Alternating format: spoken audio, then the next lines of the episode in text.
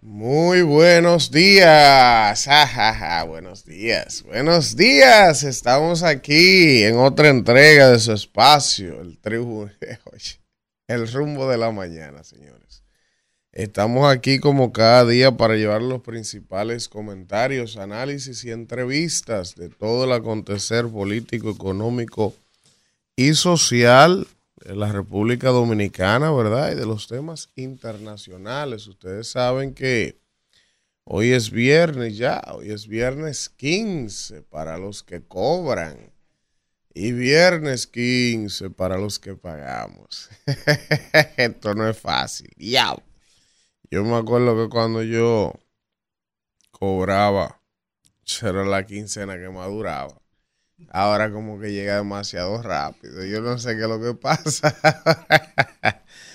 Pero nada, estamos aquí para llevarles un contenido de calidad como cada día, para llevarles los análisis, los comentarios, las entrevistas y eh, pues definitivamente que siguen los temas de actualidad. Evidentemente el tema de la semana ha sido este tema de la crisis en Haití, ¿verdad? Y ese tema hay que darle un seguimiento minuto a minuto porque mm, es una situación que se ha ido eh, complicando, es una situación que definitivamente hay que continuar hablando y monitoreándola segundo a segundo porque en cualquier momento puede ocurrir una situación no deseada y ojalá que no ocurra. Ojalá que pueda haber un entendimiento por las vías diplomáticas, que se resuelva el impasse y eso no pase de ahí. Porque hay mucha gente que eh, agita, mucha gente que habla, porque hay mucha gente que no dimensiona ni entiende las repercusiones que tienen ese tipo de conflictos, tanto económicamente, eh, a nivel evidentemente de vidas que pudieran perderse, eh, de lo complicado que es para cualquier nación involucrarse en un conflicto con un vecino. Eso, eso no suma en nada.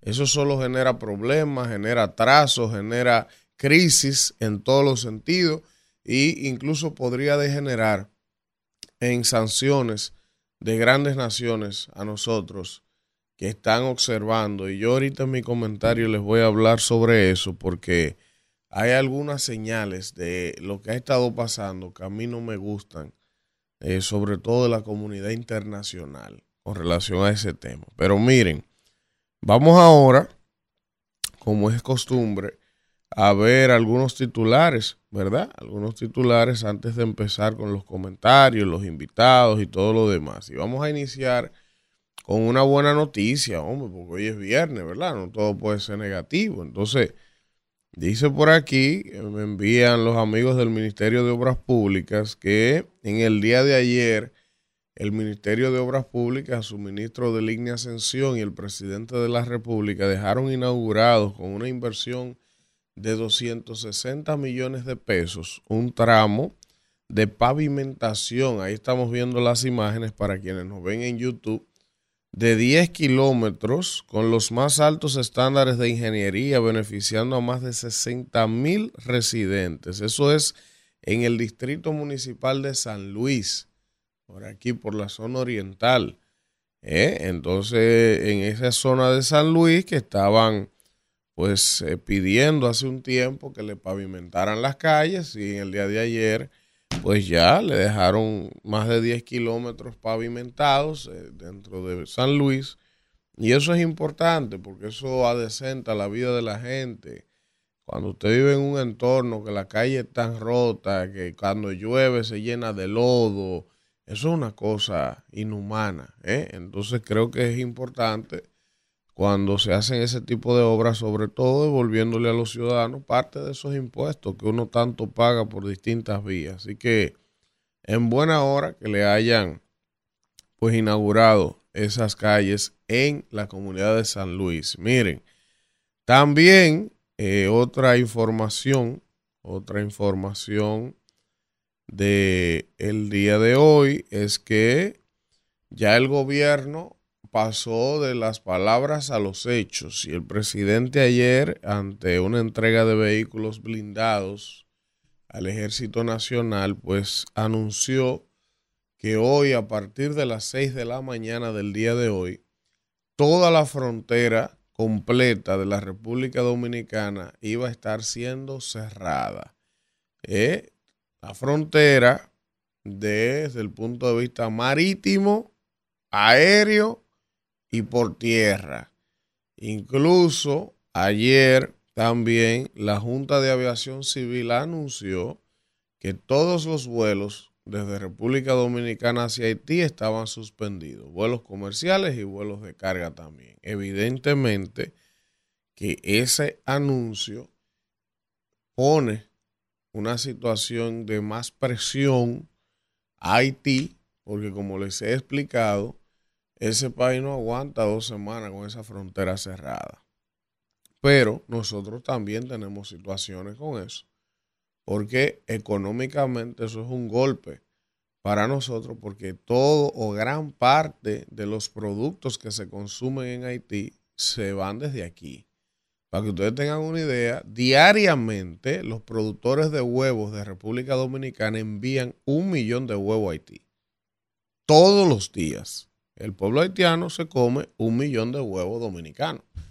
Cuando usted transporta eso o calcula eso en dinero, eso son pérdidas cuantiosas que los productores, por ejemplo, de huevos, por decirle una cosa, pero así están los productores de salami, así están los de aceite, así están distintos rubros de la economía, o sea que también es un problema para nosotros por cada día que esa frontera esté cerrada. Eh, dice aquí, ayer también en la tarde se produjo una reunión, eh, se están haciendo esfuerzos diplomáticos para solucionar esta situación. Vino una delegación haitiana a reunirse con la Cancillería Dominicana y entonces no se pudieron poner de acuerdo por segundo día consecutivo porque República Dominicana ha estado pidiendo que para poder eh, iniciar una negociación formal, lo primero que ellos deben hacer es paralizar la construcción. Y los haitianos han dicho que ellos no van a parar ninguna construcción, que si queremos hablar es sobre la base de que ellos van a mantener su canal. Y entonces la delegación dominicana dijo, no, pues si así no tenemos nada que hablar. Y entonces no se llegó a ningún consenso en esa reunión de ayer. Ayer también el gobierno señaló, le puso rostro ya a nueve ciudadanos haitianos que señalan como eh, responsables de alguna manera de la construcción de este canal. Eh, ex, hay varios ex senadores haitianos, hay varios empresarios haitianos y varios exministros del gobierno haitiano que serían quienes están detrás de la construcción de este canal. Eh, el gobierno dominicano los presentó y les prohibió entrar a la República Dominicana. Otra medida que en el contexto que estamos, pues continúa eh, de alguna manera apretando la tuerca. Dice por aquí que diputados aprueban un proyecto de ley que da apoyo irrestricto a las medidas que ha tomado el presidente. Eso es importante, ya lo habíamos dicho, que los poderes del Estado, los partidos políticos, así fueran de oposición, debíamos todos los dominicanos cerrar filas detrás del gobierno y del presidente en una situación como esta. Aunque después de cerrar filas, de respaldar al gobierno, también hay algunas aristas, porque no es todo blanco, no es todo negro, que hay que revisar con relación al tema de eh, algunas cosas que están pasando y que han pasado en el gobierno. Por eso es, señores, que a veces la gente me escucha a mí y los que son fanáticos políticos de inmediato dicen, no, ¿por qué te atacando el gobierno? ¿Por qué te de la fuerza? ¿Por qué del PLD? Es que cuando las cosas no se hacen de manera correcta, cuando no hay crisis y no hay problemas, entonces cuando aparecen las crisis, esas cosas que no hemos hecho bien durante un tiempo que pudimos haberlas hecho, entonces complican las situaciones. Y yo me refiero a eso que tanto he hablado aquí. O sea, yo no concibo cómo es que el presidente llenó el gobierno de miembros de la sociedad civil que tienen una agenda pro-haitiana declarada por años, incluso dejando gente de su propio partido fuera, gente que no le duele el PRM, gente que no le buscó voto a él para ganar, gente que no le buscó dinero a él para ganar. Entonces tiene el gobierno en posiciones clavísimas, posiciones súper claves, llenos de personas dominicanas que son pro haitianos. Entonces, gente que durante sus tres años de gobierno ha estado de una manera u otra generando incidentes con relación a ese tema. Entonces ahora viene y resulta esta crisis.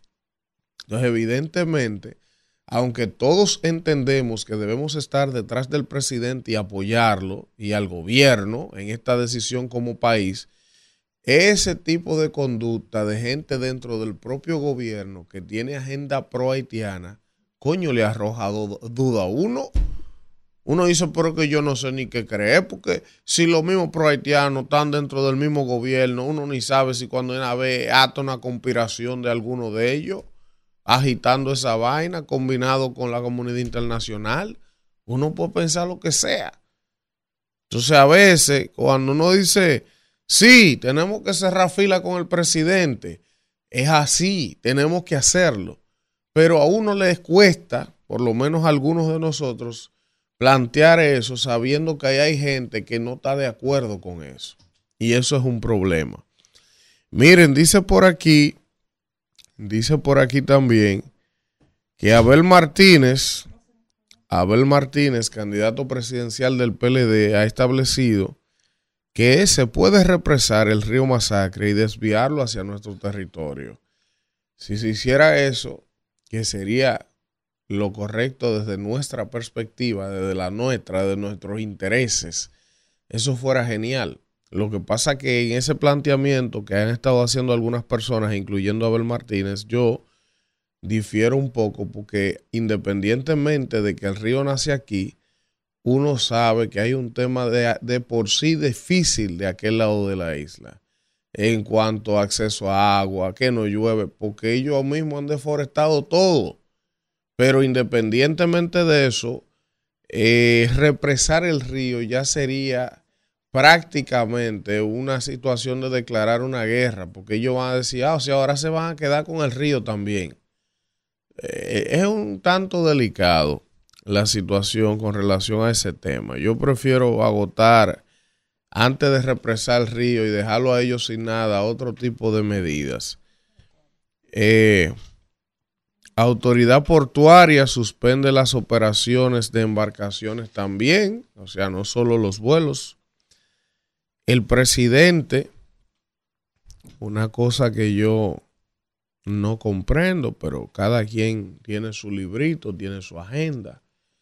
Yo creo que con una crisis como la que tenemos hoy, eh, que yo no recuerdo en la historia reciente un conflicto o una situación tan delicada con el vecino país como la que tenemos hoy, no entiendo la necesidad del presidente arrancar para Cuba.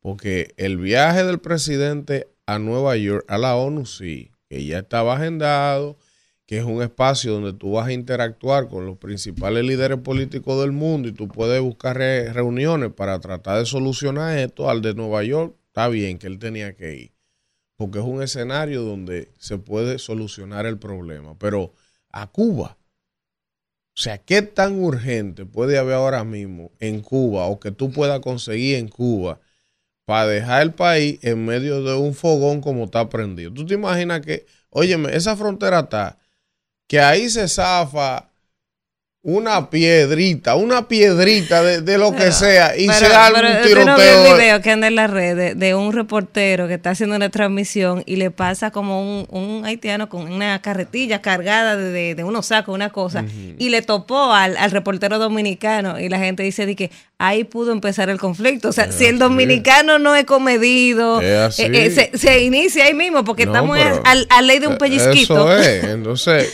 yo. Búsquelo, búsquelo Isidro para que se lo ponga ahí. Buenos días, Ah, señora. usted no ¿Cómo me da los buenos días, tengo que arrancar. Buenos días, está muy elegante, se No, nota que viene. Y lo escuché muy contento cuando venía. Un Sí, hombre, un sí. emprendedor que se pone feliz cuando llega la quincena. yo no, yo. Yo lloro y me quiero desaparecer, que me trague la tierra hasta, hasta el lunes, señores. Súper feliz. Buenos días, feliz inicio del fin de semana para todos, que puedan aprovecharlo para descansar y compartir en familia. Invitarles, como de costumbre, que nos acompañen estas tres horas y media de transmisión ininterrumpida en este rumbo que va trazando el rumbo del país. Miren, eh, comerciantes y consumidores están al grito por el alza de los precios de los artículos, porque también hay otro elemento que ha pasado desapercibido en estos días porque la atención de todo el mundo está puesta en la frontera. Pero eh, simultáneamente con este conflicto que nos ha tomado la atención mediática de la, del país, eh, el propio Banco Central, ¿eh? esto no lo está diciendo Elvin Castillo, esto no lo está diciendo la oposición, el propio Banco Central hizo un comunicado a inicio de semana dando la buena noticia de que la inflación había bajado, ya estaba controlada por debajo de 5, que estaba dentro del umbral esperado y que eso había sido fruto de todos los esfuerzos que se han hecho de subir las tasas. Genial, eso está bien, es la verdad, si así es, pero también el propio Banco Central en ese comunicado decía que ha habido recientemente en el último mes un incremento en algunos alimentos de la canasta básica como los plátanos, como Ay, el me subieron los préstamos a mí. como ayer. todo, no me hable de eso, eh, y todo, todos los productos que la gente está comprando y que entonces ha habido un aumento en los precios y eso Un evidentemente aumento en todo. es un problema. Yo voy a pedir un aumento porque como me subieron los dos préstamos que tengo, no hay de dónde buscar. Tenemos el video ya. Ah, vamos a ver el video para ponerle una nota de humor a, a esta tensión. Sí, sin audio no es necesario. Mira, el reportero ahí de- del hermano Canal Telemicro le está haciendo una transmisión. Pero lo, lo to- lo topó porque no lo vio, porque imagínate con todo Lleva eso- tantos sacos. Sí, lleva tantos plásticos ahí. Qué barbaridad. Eso pudo iniciar el conflicto, Pero eso mira- pudo iniciar la guerra. Pero la cara, la cara del Mira, mira, reportero, la cara del reportero es un poema. Sí.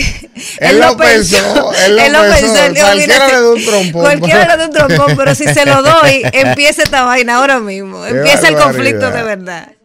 Miren, señores, dice aquí que el SEA, el SEA con pérdida millonaria en azúcar, qué raro. Eh, el gobierno ha suspendido la exportación de plátano. ¡Wow! ¡Wow! Mm. ¡Wow! Tres años después. Bueno, pero la pararon, diría algún positivista, ¿verdad? Sí, ajá. La pararon. ya, ¿En qué- ya en se- qué punto? Seguro le acaban la finca a Limber y ya no hay de dónde mandar Eh, más plátano, seguro.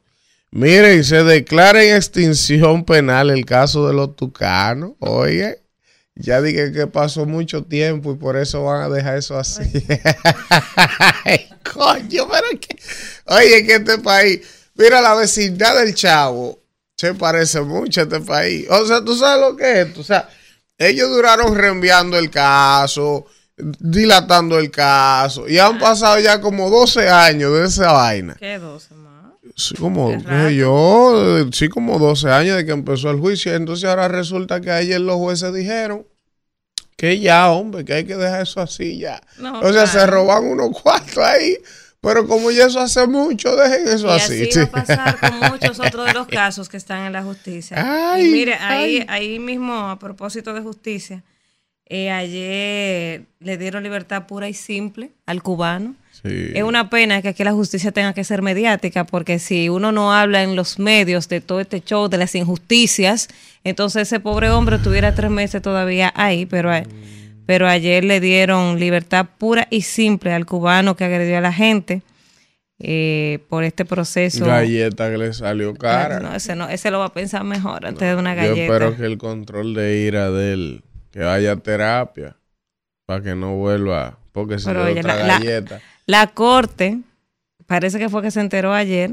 que a el acusado lo apresaron de manera ilegal. Oye, oye, o sea, la corte informó que al acusado lo apresaron de manera ilegal un día después del incidente y sin la orden del juez. O sea, pero todo eso, el abogado lo alegó y lo dijo. O sea, y ahora como la gente empezó a, a mediatizar el caso una vez más, pero ya en favor del, del cubano, entonces ahora lo sueltan. Señores, aquí no hay justicia, nada, hombre. Cuando ellos quieren se hacen. A según la justicia. Miren, dice según. aquí que la Junta Central Electoral, nuestros amigos de la Junta, dice que han iniciado el clonado de equipos para las primarias. Eh, línea aérea y compañía de autobuses ya suspendieron viajes hacia Haití. O sea que esas eh, rutas, Caribe Tour y todas esas compañías dominicanas que viajan a Haití, suspendieron todo. Está todo cerrado. Entonces dice por aquí que hay cinco centros que manejan el 38% de los pacientes con dengue. Faltan intérpretes judiciales en creol. Oye, qué barbaridad. Oye, que esto.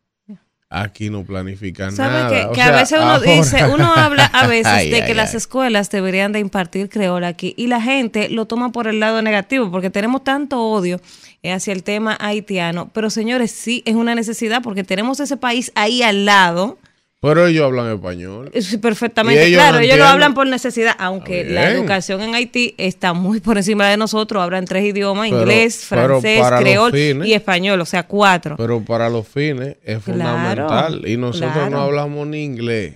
Ahora vamos a hablar español. Ahora no, No hablamos ni bien el español. español. No, no, nosotros ni español hablamos. pero aquí ¿Y qué- debería de impartirse el creol. Pero tú estás oyendo lo que, que es esto. Oye, ¿qué es lo que ellos están diciendo?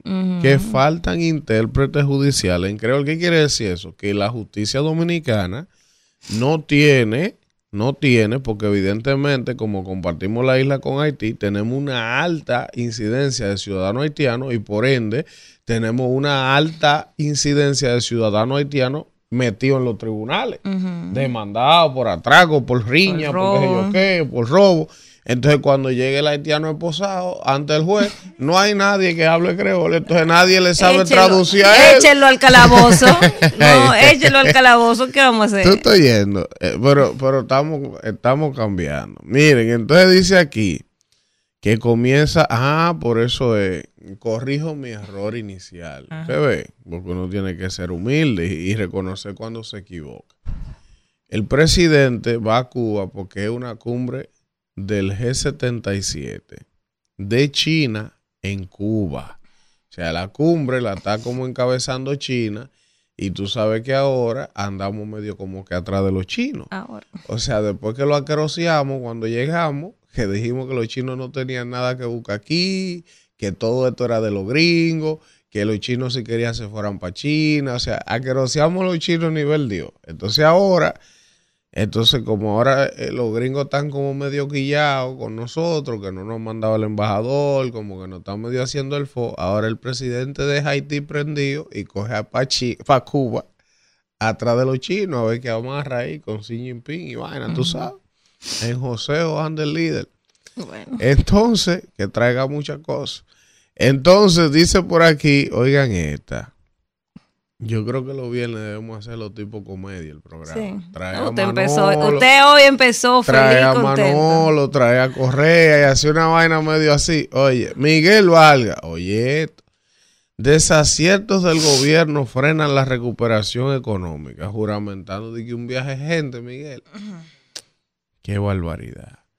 Dice aquí que recolectaron 71 millones y medio de pesos para los afectados eh, y las instituciones eh, en San Cristóbal. O sea, hicieron eh, una especie de, de aportes del sector privado, bueno, lo que estábamos hablando ayer, y han hecho un informe de qué es lo que se ha recolectado en, las ayudas de las empresas privadas, del gobierno y todo. Entonces dicen aquí que casi 72 millones de pesos se han recaudado para auxiliar o apoyar las familias que perdieron algún miembro o tienen heridos en esa tragedia de San Cristóbal. Dice por aquí que el director de inteligencia del, sex- del cobraba más de un millón de pesos al mes. Una compensación, pero déjame ver por qué. Déjame ver. O si está dentro de lo que él es, por la, le- Vamos sus beneficios de ley laborales, pues está bien. Dice aquí, director de inteligencia del CESTUR, que ustedes saben que eso es el asunto turístico, recibía una compensación por más de un millón de pesos al mes. Eso es una de las auditorías que reveló la Contraloría. Habrá que ver qué era lo que hacía. Dice aquí que el Cuerpo Especializado de Seguridad Turística, CESTUR, pagaba un millón noventa mil cañas mensuales a su antiguo director de inteligencia, Roberto Acevedo Tejada, por servicios especiales que no se encuentran debidamente documentados en la entidad. Pero bien, un melón. Yo no puedo decir que... bueno, no, es bueno el que se lo den. Bueno, imagínese. Bien por él. Eh, dice aquí que el gobierno entregó también ayer 200 apartamentos en San Luis. Le entalvían la calle y también le entregaron 200 apartamentos a la gente de San Luis. Eso está bien. Entonces, finalmente, finalmente, eh, las Águilas y el Licey se confirmó que van Vamos al Chi Stadium Especial para allá. van al Chi Stadium a jugar tres partidos en Digo, la ciudad ahorita él no quiere porque es un mezquino, porque como no él es el escogido, ¿te ves? Mm. Como él es escogidista. Vamos a hacer un programa. Las Águilas y el Licey van a jugar tres juegos en Nueva York. Ya es oficial, eso va a ser una cosa histórica, eso va a ser un escándalo, Un eso va a ser la locura, eso va a ser en Más que la corrupela está allá en Nueva York. eso va a ser en noviembre, de creo que del 12 al 14 de noviembre va a estar haciendo frío en Nueva York en esa fecha. es. Pero, pero, esos tres juegos se van a reventar y se va a armar una chercha en Nueva York como solo nosotros sabemos hacerla. O sea, desde los plátanos, la guira, la tambora, la bebedera, la vaina. Y los borrachos a dos por chele. Pero eso va a ser tan interesante el, la prueba, porque es una prueba que van a hacer, que yo creo que después de esta primera edición, ellos van a tener ya que poner juegos de la temporada. Sí, todos los años. Juegos de la sí. temporada que valgan para el, torneo invernal, ir a Nueva York a jugar, ir a Puerto Rico, donde Sí. quiera que haya a Jessica que vaya para allá. ¿Cuál Jessica? No, no, en el chat, que vaya al juego. Que vaya quien Usted. dice. Pero yo soy Y que me lleve Jessica Qué también. barbaridad. De paso. Eh, bueno, ahí no debe haber una boleta y no la han puesto en venta. Claro que tiene que haber. ¿A dónde? Tiene que haber. Esa boleta la Para abren. usted tiene que haber, tranquilo, confíe. A- averígüeme eso. Miren, entonces, Ya sí me entonces, Ya sí se Eh, puso bueno el viernes de quincena. bue- eh, entonces nada, eso es lo que hay en cuanto a los titulares. Vamos, vamos a hacer un breve contacto de publicidad para entonces ya venir con los comentarios que hemos preparado para ustedes el día de hoy en este rumbo de la mañana. Rumbo de la mañana. 7.27 minutos de la mañana. Vamos de inmediato a arrancar con los comentarios para este viernes. Iniciamos con el señor Elvin Castillo. Dígale a los pilotos que la lleven para el juego. Señores, miren, entonces, vamos a lo serio. Vamos a lo serio. Miren, eh, este tema que nosotros no hemos tenido que pasar la mañana, ah, la mañana no, la semana, hablando de él, porque es un tema complicado y cada día surgen nuevos ingredientes de la situación que está ocurriendo en la frontera. Hay algunas cosas que yo estoy viendo que no me agradan de lo que está pasando y quiero compartirlo con ustedes. Algunas inquietudes que me surgen, evidentemente yo no tengo las pruebas de esas sospechas que tengo porque es un análisis que estoy haciendo partiendo de las cosas que están aconteciendo y evidentemente por lo delicado del tema uno no tiene eh, todo el acceso a la información de lo que está pasando allí. Pero hay algo que me está preocupando bastante con relación a la comunidad internacional y es el hecho de que usted puede ver en cualquier país, de, en cualquier parte del mundo, donde hay dos países vecinos, como en este caso, que están a punto de tener un conflicto, una diferencia por cualquier razón, a menos que sea, por ejemplo, un país comunista y uno capitalista, y como quiera, siempre la comunidad internacional reacciona.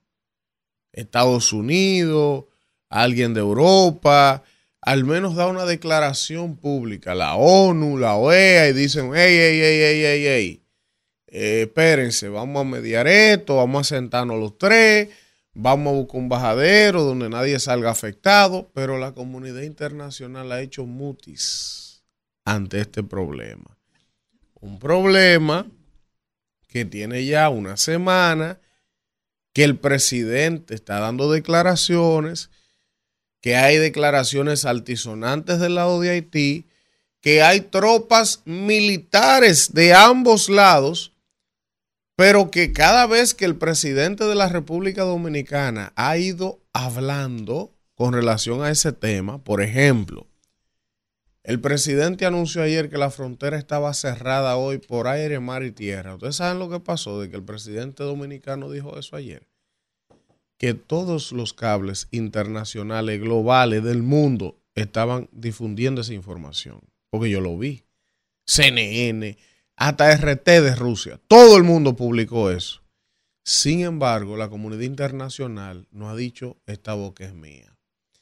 Entonces, a mí eso me preocupa. Ustedes saben por qué. Porque eso hay que manejarlo con demasiada cabeza fría y demasiada madurez. Porque a los ojos de la comunidad internacional, nosotros somos los malos de esta película. O sea, para la comunidad internacional, Haití es una víctima. Y así es que ellos se han vendido. Entonces, ¿qué pasa aquí? que si por H o por R ahí se genera un conflicto y hay un intercambio y fallecen ciudadanos haitianos, militares haitianos y dominicanos heridos y se arma un problema, Dios quiera que no sea así. ¿Qué va a pasar? Que la misma comunidad internacional que no opinó ni se metió va a venir a meterse a decir, ustedes son unos abusadores.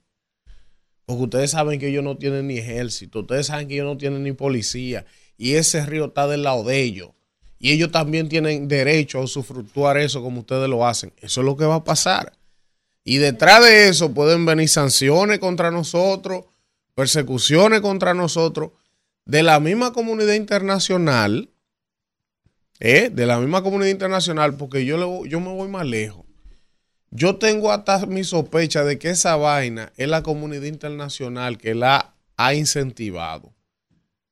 ¿Por qué? Porque como la comunidad internacional tiene tiempo tratando de forzarnos a nosotros a hacernos cargo de ese tema de Haití y nosotros estamos negados aquí, entonces aparentemente ellos se hartaron, dijeron, bueno, como ellos no quieren asumir ese problema, entonces vamos a generar una situación para provocarlos, a ver si ellos reaccionan y se equivocan, para nosotros tener una excusa para entrar. Oigan lo que yo le estoy diciendo a mí me resulta altamente sospechoso que nadie en la comunidad internacional haya opinado sobre ese conflicto. Nada, ni una declaración, nada, nada, nada. Entonces, por eso el gobierno dominicano debe tener mayor cuidado de cómo maneja eso. Sobre todo, señores, por lo que yo le estaba diciendo hace un rato aquí, Acuérdense que a inicio de este gobierno el presidente comenzó haciéndole mucho ojo bonito a Estados Unidos y muy cerca y buscando vainas. Como Estados Unidos lo ha queroseado los demócratas que no quieren nada con este gobierno. Ustedes han visto que en las últimas semanas el gobierno empezó a hacer un giro acercarse a China. Y hablando que con China y que podemos hacer cosas con China y ahora, mira qué casualidad, el presidente deja este fogón prendido y coge para Cuba atrás de China, que está organizando una cumbre ahí. Entonces, si la relación con Estados Unidos no está en un buen momento, porque no lo está, aunque lo diga el canciller, aunque lo diga el presidente, no lo está. ¿Quién comanda esa comunidad internacional en este lado del hemisferio? Estados Unidos, que comanda entonces, a mí no me sorprendería que haya manos internacionales detrás de provocar una situación, de provocar una situación, para si nosotros reaccionamos de cualquier forma que ellos puedan justificar que fue un abuso de nuestra parte, entonces entra ellos a aplicarnos sanciones y a fustigarnos, porque nosotros no hemos accedido a la presión de que el problema haitiano se resuelva desde aquí. Y por eso, por eso es que se le está hablando al liderazgo político de este país que tenemos que unificarnos, porque eso puede ser mucho más grande de lo que nosotros estamos viendo. Y vuelvo y les digo, yo sé que esa vaina a uno le cuesta, porque dentro del mismo gobierno hay un grupo de traidores que están celebrando esa vaina hoy. En el gobierno de este, en este gobierno hay funcionarios ahora mismo que están felices con ese problema que en la frontera. Porque ellos están convencidos de que nosotros deberíamos solucionar el problema Haití. yo no dudo que haya gente en el mismo gobierno conspirando para que esa vaina y esa provocación esté ocurriendo. Entonces eso hace el problema todavía mucho más complicado. Yo, ojalá yo equivocarme en esas sospechas que yo tengo, ojalá que ese escenario tan dantesco no sea el que está ocurriendo, pero es que a mí me resulta prácticamente imposible de creer que el gobierno dominicano y el gobierno haitiano tienen ese impasse, tienen ese conflicto y nadie ha mirado para acá. A nadie le importa. Pero también ayer ocurrió algo interesante. El presidente había dicho muchas veces que el gobierno haitiano no estaba en capacidad de impedir la construcción de ese canal, que el gobierno haitiano no tenía capacidad, que eso no era el gobierno. Sin embargo, ayer surgió una declaración oficial del gobierno haitiano diciendo que ellos no van a detener eso y que ellos también tienen derecho de usar sus recursos naturales y que ese río está de su lado. El gobierno haitiano dijo ayer, después que el presidente había dicho aquí que el gobierno no tenía nada que ver con eso y que el gobierno no podía ni siquiera impedir eso. Entonces, cuando usted va evaluando lo envalentonados que ellos están, o sea, fíjense que cada vez que el presidente ha anunciado medidas de este lado, cada vez que el presidente ha dicho algo, la reacción de los haitianos lo que ha hecho es envalentonarse, provocar. Ayer hicieron protesta en Juana Méndez a menos de 100 metros de un cordón militar dominicano. Ahí mismo, protestando, provocando. ¿Ustedes creen que los haitianos van a estar haciendo eso y movilizando miles de personas a esa frontera como lo han hecho si ellos estuvieran sin dirección? si ellos no tuvieran un respaldo detrás, que ellos se sientan seguros para estar haciendo lo que están haciendo, eso a mí me genera dudas. Ojalá yo estar equivocado, pero eso es lo que yo estoy viendo por ahí, Isidro. Regresamos en este espacio, el rumbo de la mañana, y vamos a hablar con la gente. Vamos a hablar con la gente. ¿Eh? Bueno, yo ni nada voy a decir. ¿Quién nos habla y de dónde? Wow, Durán de Herrera, ¿cómo? No oye. Adelante, Sí. Durán. Bueno, bueno, mi hermano, usted tiene, usted ha dado en el clavo, se, se mira más allá de la curva. Es, es increíble, cabrón. Pero e- es una realidad eh, eh, con estos problemas que tiene este gobierno. Pero es que él, él ha sido muy ambivalente en manejar la situación, ¿me entiendes? Entonces, cuando tú ves un tipo ambivalente con unos tipos que son rectos, esos haitianos es para allá y para allá, aunque se maten todos. Entonces este tipo medio como que sé yo y como que dice una cosa y después otra y entonces ha tenido una, una, una, una posición muy muy difícil para, para nosotros los dominicanos y el daño ya está hecho, pero es por la forma en que ha manejado la situación. Bueno, profesor, buenos días, que yo se me olvidó darle los buenos días. Con ese ¿Cómo está? que te quiero ver. está de la fuerza hoy. No, no, no. O sea, a mí me da un pique porque la fuerza del pueblo se ha robado el verde. Uno no se puede poner de verde, un color tan bello. Y ahora desde que uno anda de verde, es de la fuerza Usted del pueblo. está del PRM. hoy. No, yo no. Y buenos El PRM días. azul. Buen día, profesor. Buenos días para todos ustedes y buenos días al país. Buenos días también a todos nuestros amigos de la diáspora dominicana. Agradecer a Dios que nos permite estar aquí con todos ustedes en esta mañana. Ya, eso es lo que usted va a decir. Café y arranque. La línea. Bueno. La gente. Miren, vamos con la gente. Buen día, ¿quién nos habla y de dónde? Sí, buen día, Elvin. Miguel, desde Brooklyn, New York. Adelante, Nueva York. Eh, una cosa, Elvin, el problema es que el gobierno está dando un mensaje equivocado, que tiene demasiadas personas pro-haitianas del tren gubernamental, entonces no entendemos el mensaje, porque el presidente dice una cosa, los funcionarios otra. Y muy de acuerdo con lo que dijo Abel Martínez ayer, vamos a represar esa vaina y, y, Ah, pero tú supiste, tú represas ese río y viene la comunidad internacional y dice, ah, sea, tú, tú te lo vas a coger el río para matarlo a ellos, ya que están muertos, no hay agua, no hay comida, no hay siembra, no llueve y también te va a coger el río. Ah, pues tú crees que es así. Eh, yo digo estos políticos de alegre, ¡ah, ah! haciendo política con la vaina, mira. Buen día, ¿quién nos habla y de dónde? Buen día, Elvi. ¿Quién nos habla y de dónde? Pedro Brown. Adelante, hermano.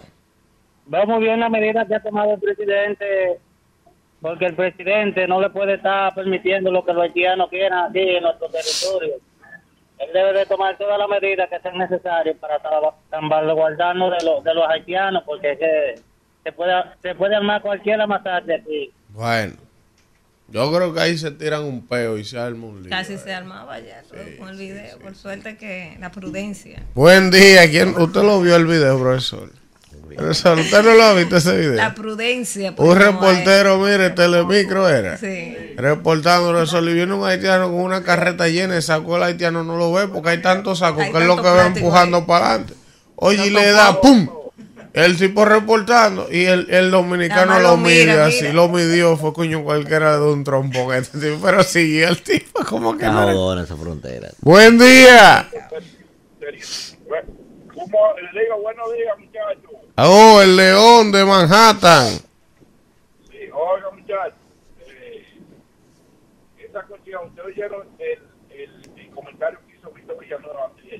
Eso que está haciendo es una agresión contra el territorio nacional. Que vaya los pueblos de, de, de 1929 de los pueblos internacionales. Entonces, eh, Luis Abinader tiene como esas actuaciones ambivalentes e irresponsables. Yo veo mucha gente dice, aplaudiendo de que vamos a repararlo. No, él tiene siete ministros pro-haitianos ahí, que lo nombró él, que lo contradice a cada rato y él no lo quita. El responsable de toda esa vaina es él. Buenos días. Yo no quiero verlo así, pero al final son datos y hay que darlo. Buen día, ¿quién nos habla y de dónde? Buenos días, le habla Lucía de Santo Domingo. Adelante, Lucía. Sí, es para decirle que estoy de acuerdo con el presidente Luis Abinader que cerrara la frontera. Bueno, bueno, esa es su opinión. Eh, dice uno en el chat de YouTube de que Elvin, el presidente no oyó tu ultimátum. De ahí, ¿quién soy yo, mijo? El presidente no me va a parabola a mí. La suerte que tampoco yo me lo creo. Yo ni soy ni me lo creo, pero vengo aquí y doy mi humilde opinión. El que la quiera coger, que la coja. Buen día, ¿quién nos habla y de dónde? Buenos días, Elvin. Buenos días a todos en cabina. Le habla Fátima, familia de Pedro Grande. Adelante, Fátima. Mira, esos políticos tienen que dejarse de disparar y charlatanería, de buscar cosas para ellos y unirse. Este es el momento. Se tiene que olvidar de política, se tiene que olvidar de que tienen, de que tienen intereses diferentes. Tienen a este interés que nuestro país está pasando ahora y dejarse de disparate. Bueno, miren. Haga eh, una pausa ahí que me escribió Fidel eh, para que lo ayudemos con la energía eléctrica. No sé cómo te vamos a ayudar, Oye, Fidel, porque no hay forma. No, pero que le hagamos el llamado a de este. ¿A quién? A de este. Y porque oye, hubiese- ¿a si hubiese quién? sido sur, de este. Pero a de este, él tiene, tienen un apagón desde las 3 de la mañana en Alma Rosa. Pero al presidente se le dijo aquí que unificar esa trevaina. No hay forma. Pero ellos no quieren, hay que dejarlo. Ahí está el llamado de este. Miren, eh. Conchale, yo iba a decir una cosa. Coja la llamada. edad. Buen día, ¿quién nos habla y de dónde? Buenos días, Luis Santo Domingo Este, Elvin. Eh, Elvin, tres días y no podía entrar. Uno de Adelante. los primeros, primeros interactivos de este programa. Así es. Fundadores. Compañeros, hermano, le vamos a decir una cosa. Lo que está pasando en la frontera es hay que buscar las luces para resolver ese problema. Pero lo que dice el comentario de Elvin, eso es verdad. Ahí hay, ahí hay, ah, hay gato entre macutos. Ahora, el responsable, el responsable es el presidente por tener ese canciller ahí, haitianito, porque ese es un haitiano, ese canciller. Son tres. Son Hay tres una bandidos canción de. Alejandro Fernández que se llama Si tú supieras. Tres, tres bandidos que él tiene en el gobierno, traidores, ahí. Entonces él se hace cómplice. Eso es así. Gracias. Te amo, negro. Ey, Ey, cuidado. es un ¿Cómo así? te. Pero yo, yo No, estoy. no. yo estoy- No, que yo ¿A qué negro te eh. ama? ¿A qué negro Buen te día. Pero ¿Quién venga. nos habla y de dónde? No, que lo estoy acechando hace días. enamorado que estoy. Busca un bro- Deje, deje de estar jodiendo. Buen día. Jefferson Nova de Independencia. Sí, claro que me puse la crema todos los días Ay, ¿quién le preguntó? Estamos de en acuerdo. el chat. Buen día. Estamos de, acuerdo, estamos de acuerdo con la decisión que tomó el gobierno de cerrar toda la frontera y seguir negociando para que se arregle eso con el nombre de Dios. Bien, amén. Dice un amigo ayer, el cosalillo de aquí, me dice, Manuel, ¿y a cuáles que le dicen te amo de los funcionarios del gobierno? Que A tú todo, a todo, a, cual- a cualquiera se le dice un te amo. Buen día. Ah, cualquiera se le dice un te cualquiera, amo. no a cualquiera. Buenos No. días. Di que para decir eso. Pone- está en el di aire. que para Qué decir eso primero le ponen los brazos como una pasola a uno. Que te amo, negro. ¿Quién me, ¿Quién me habla y de dónde? Hablo de gobierno, hay unos charlatanes grandes. ¿Qué es lo que vamos a hacer? Mudarnos para la Guayiga, para Pelobran, para poder entrar a ese programa, Dios mío. Oh, pero te está- entró. Pero ya entró. Pero semanales que entro. Luis Manuel de Stanford. Adelante. Oye, varias cosas, Elvin. Mira, Elvin. eh, ayer yo no estoy de acuerdo en algo en tu comentario. ¿Cómo es? ¿Cómo es? Decía que ayer, con tu comentario de ayer, no estuve de acuerdo en algo, porque tú decías que los funcionarios de, de Abinadel no están cónsunos con él, que él puede ser que no esté de acuerdo, pero, Elvin, ¿cómo, le- ¿cómo Abinadel no va a saber que Wilfredo Lozano fue a México a llevar unos haitianos a hablar mentiras para acusar el país en una corte, una corte internacional? Él no sabe eso. La próxima llamada. Espérate, espérate. Luis Manuel. Espérate, y lo puso, espérate, pero que tengo que terminar. Y lo puso como director de las migraciones. Ese, ese, ese eh, señor que está ahí en la Cancillería, todo el mundo sabe que un pro haitiano y lo tiene como canciller de la República. ¿Sabe lo que nos lleva Haití a nosotros? Tú nunca has visto el pueblo haitiano desunido ni apoyando a los dominicanos, ni la oligarquía, ni, la poli- ni los políticos, ni el pueblo. Pero en República Dominicana hay un paquete de gente que los que se matan por defender a los haitianos. Es así, es así. Luis Manuel. Yo no entiendo. ese Luis Manuel, Sí. pero tú eres un tipo demasiado inteligente. Tú y yo estamos del mismo lado. Lo que pasa es que tú sabes que uno tiene que guardar la forma. Pero tú entendiste lo que yo estoy diciendo. Porque tú mismo te estás preguntando. Pero ¿y cómo si todo el mundo sabe que estos tipos son unos pro haitianos? El presidente lo pone. Y él no va a saber nada. Pero claro que lo sabe. Sí, pero es que él tenía un discurso eh, a favor de- También. antes de, entonces él está siendo coherente. Buen día. ¿Quién nos habla y de dónde? Saludando. Deja hablar a la gente. ¿Cómo están ustedes? Wey, la Riquín. Coordinador, dos cositas, por favor, dos cosas. La primera, Adelante. eh, mire, con relación al tema de la crema, eh, yo diría que eso no es un problema. Barbaridad. Si el hombre, profesor Manuel, escuche esto, si el hombre que usa crema, ¿verdad? Eh, Le gusta ver novela y se pinta las uñas, ahí sí está sospechoso. No, no, ya es otra Elvin no ve cosa. novela. Las No, uñas. no, no, Ah, no. sí. ¿Qué no qué? Las No, no, uñas, yo no sí. veo novela. Él no ve novela. Él Pero ve serie. Yo no veo novela, pero, yo me sí arreglo las uñas. uñas. No, Él me novela. pinto no. Él ve novela. Me pinto no, me arreglo. y que se no la pinta de transparente. Él ve Sí. novela. No, él que ve no es lo mismo. Lo que Natural. pasa. Porque no hay una vaina la Ricky más fea que un hombre con todas esas uñas negras y él vaina. Es una vaina él- asquerosa. Él ve novela, lo que pasa es que la ha dejado porque se convierte en, No, un, yo se no convierte veo en una novela. batalla la No, novela. no. Y la ha dejado por eso. Buen, buen día. Ahora usted veía novela de muchachos. Claro que sí. Y yo también, de muchachos. oye, él se pone a ver novela A con no- a mí no me y todo lo que pasa en la novela día. él. Mi abuela decía, no vela, de no verla.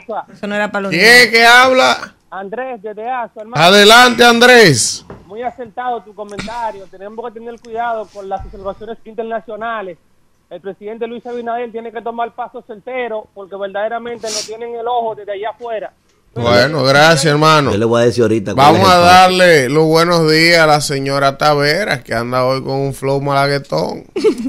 Parece que va a, A chapear, va para palacio. No, chapear. No, pero bueno, y ese término. Como todo el mundo, para que la gente lo A entienda. buscar cosas para mi comunidad. ¡Ay, como yo siempre, sabía! Claro. Pero incluyame en su comunidad. Sí. Múdese, múdese. Eh, hay anuncio en este programa. Acuérdate, Vaya, dele un toque a la gente allá que Es lo que pasa. por que- Vamos a Mira, incluirlo. Hágale entender que ellos necesitan programas críticos para que equilibren la dinámica. Como la mayoría de programas son a favor, deben haber algunos críticos. Oiga, Rubita. Y somos parte del ecosistema importante. Oiga, Ru- Claro, oiga, claro. Rubita, cuando en su búsqueda esté, acuérdese que yo me desarrollé por error en los girasoles, pero nací en la Guayiga. Acuérdese de eso. Lo vamos a tener pendiente. Qué barbaridad. Señores, eh, nada, de- eh, permítanme rápidamente hacer mi poesía o la hacemos después que terminemos. Vamos a Después de la hacerlo llamada, ahorita. después de la Sí. llamada. Usted sabe que ahí llamó Luis Manuel de Stanford cuando usted venía llegando Sí. regado. Dije, ve acá. Pero ¿y es que hay que ser de la guay? Llegó Pedro Brán para poder entrar a ese teléfono. Mi gente me sigue donde quiera que yo voy. No Buen día, culpa. ¿quién nos habla y de dónde? Muy buenos días, rumbo de la mañana. Le habla Carlos de la Rosa de la Rosa. Adelante, Carlos de la Rosa. Profesor, yo estoy, yo estoy, tengo una, una calificación a usted. Usted la pegó con su comentario de hoy. Pero a nosotros los dominicanos, lo que nos queda en este momento es apoyar las decisiones de nuestro, de, de nuestro presidente. No se entiende, maestro, lo que usted está diciendo. ¿Cómo? Lo voy a explicar, Manuel, escúcheme. Claudio Joseph, ese, ese tipo está apoyado por Leonel. Oye, Oye, oye ahora. ¿Por quién está Oye ahora. Oye ahora. profesor, Por razón yo no entendía. profesor, ¿qué marca fue vecino? Como dice el tipo Hablando del play, como dice el tipo del play, el doble reserva ocho y medio. Buen día, rumbo de la mañana. Buen día, ¿quién nos habla y de dónde? A mí nunca me voy a olvidar ese tipo del play. Ese tipo fue épico. No preguntándole. Ah, ¿Aló? Hello, Sí, Chanel Correa desde Santo Domingo. adelante.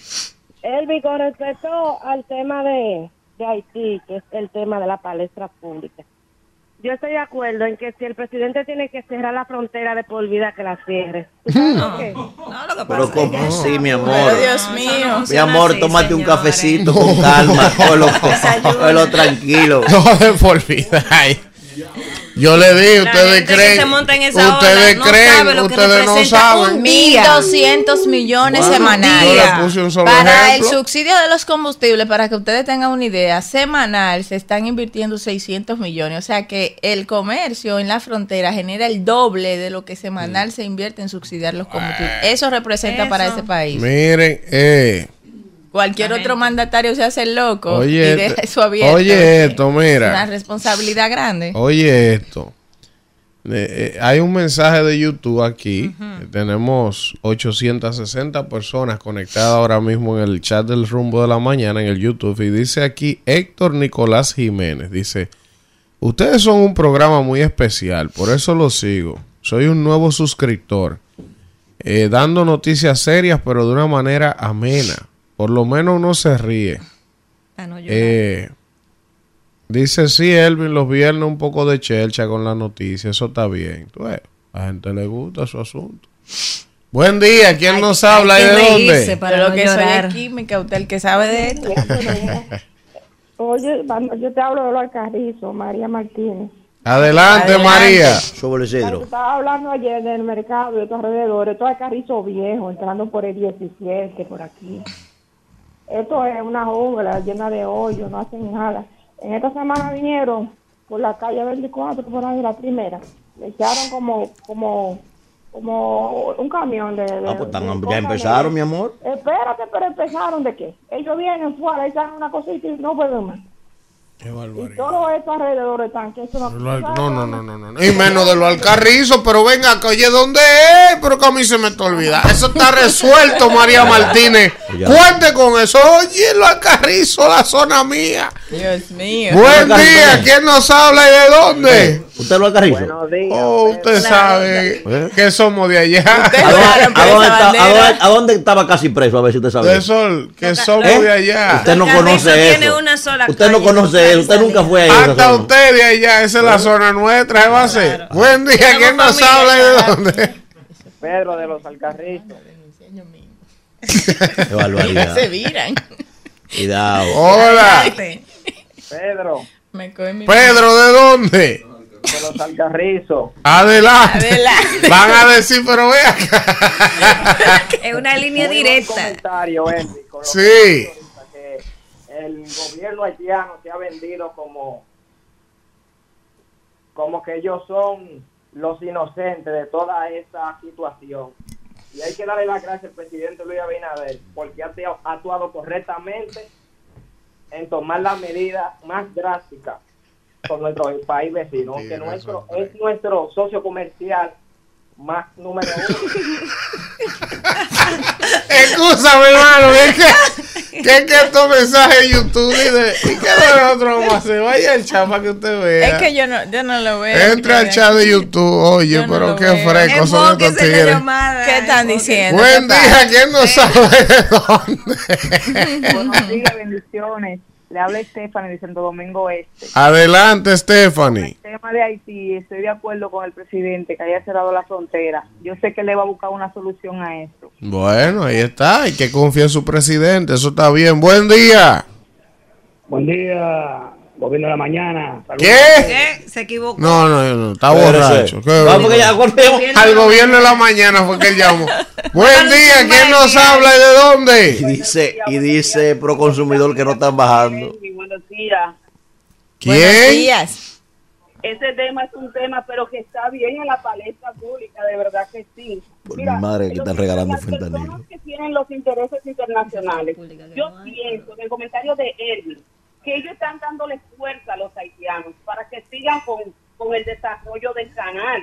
Porque la verdad, si tú no te das si no le das fuerza para que sigan trabajando, ellos hubiesen detenido con toda la fuerza que el presidente Luis Abinader le está dando. Es por Oye, eso. ahora cerraron la frontera. eh.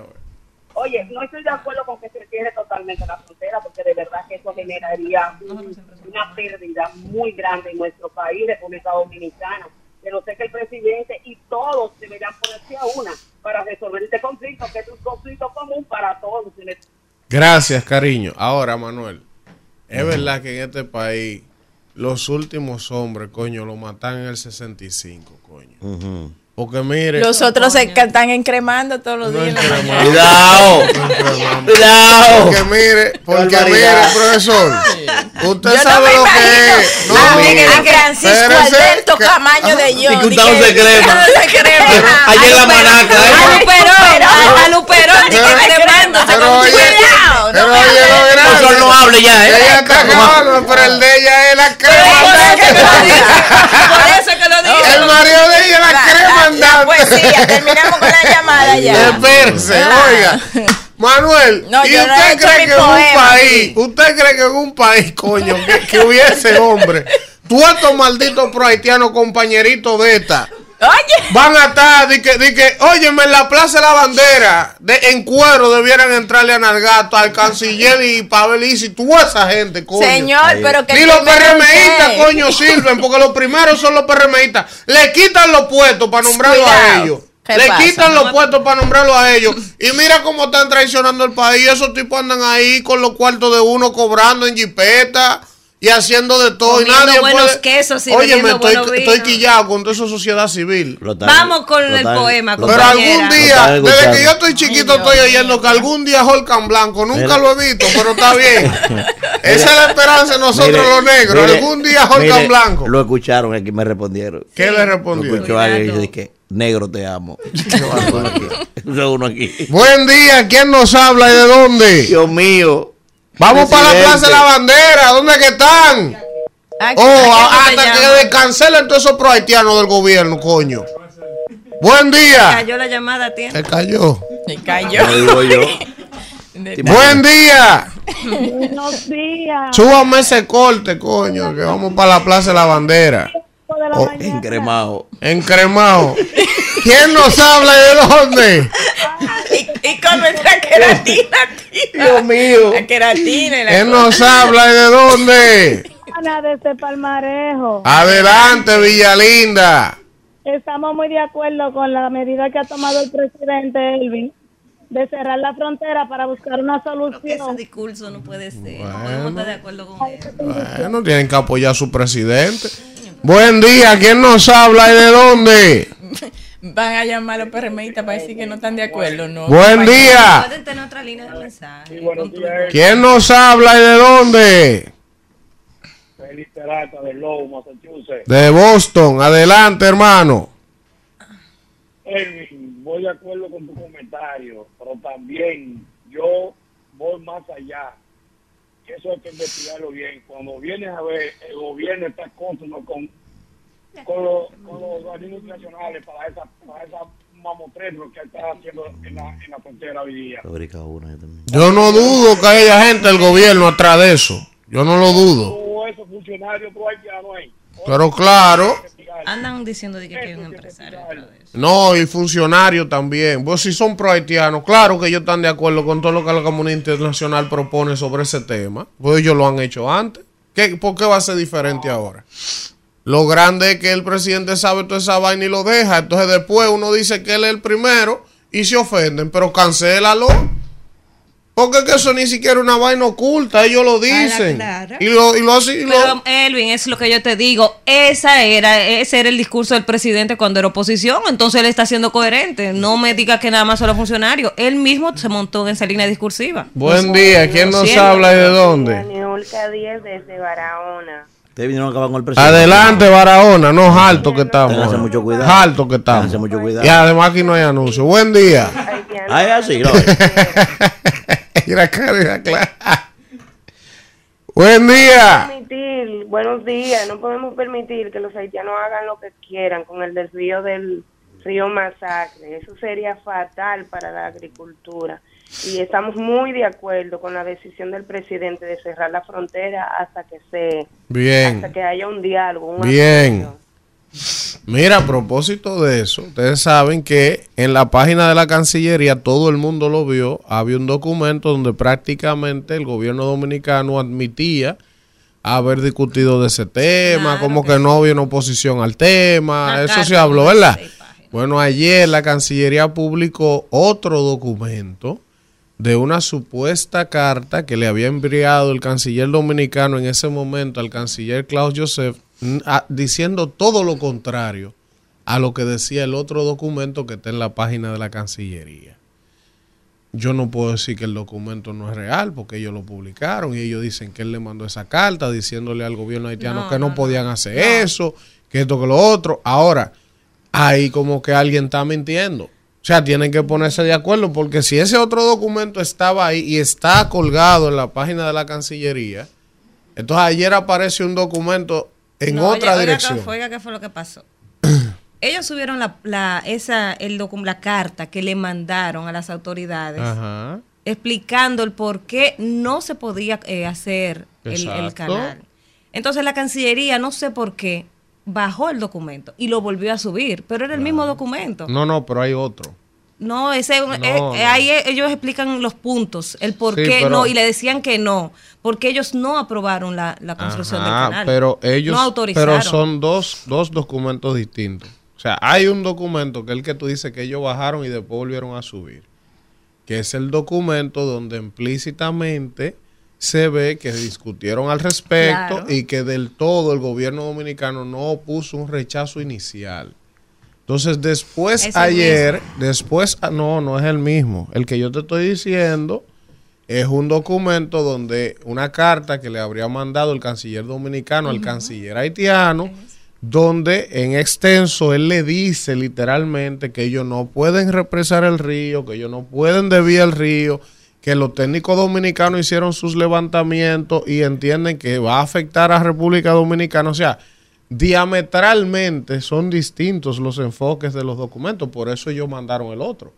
Porque como le están dando canquiña al canciller, acusándolo de que él permitió que eso se hiciera y ahora está, se está haciendo este problema, ellos publicaron una supuesta carta que el canciller le habría mandado en ese momento al canciller haitiano. Pero el problema de eso es que ya la gente no cree eso. ¿eh? Buen día, ¿quién nos habla y de dónde? Buen día a todos. el analista de Santo Domingo. El analista. Sí, Adelante, analista. No voy a decir lo, in- lo intocable para que no me cuelguen, sino en los innombrables. Ok. Tú sabes que ahí, ahí tiene que haber un beneficio del conflicto. porque tú sabes que si ya está bloqueada la frontera aérea, marítima y terrestre, Haití va a entrar en- ahora mismo en una crisis. Cuando ven a ver hay manos dominicanas oscuras que se van a beneficiar de las ayudas o de lo que pueda surgir después de este bloqueo. Hay que analizar ese tema ahí. Bueno, yo no dudo nada. Miren, señor, en el chat de YouTube, casi 900 tenemos hoy. 891 conectados ahora mismo en el chat de YouTube del rumbo de la mañana. Señores, este es el programa más duro en la mañana. Ustedes son que están relajando.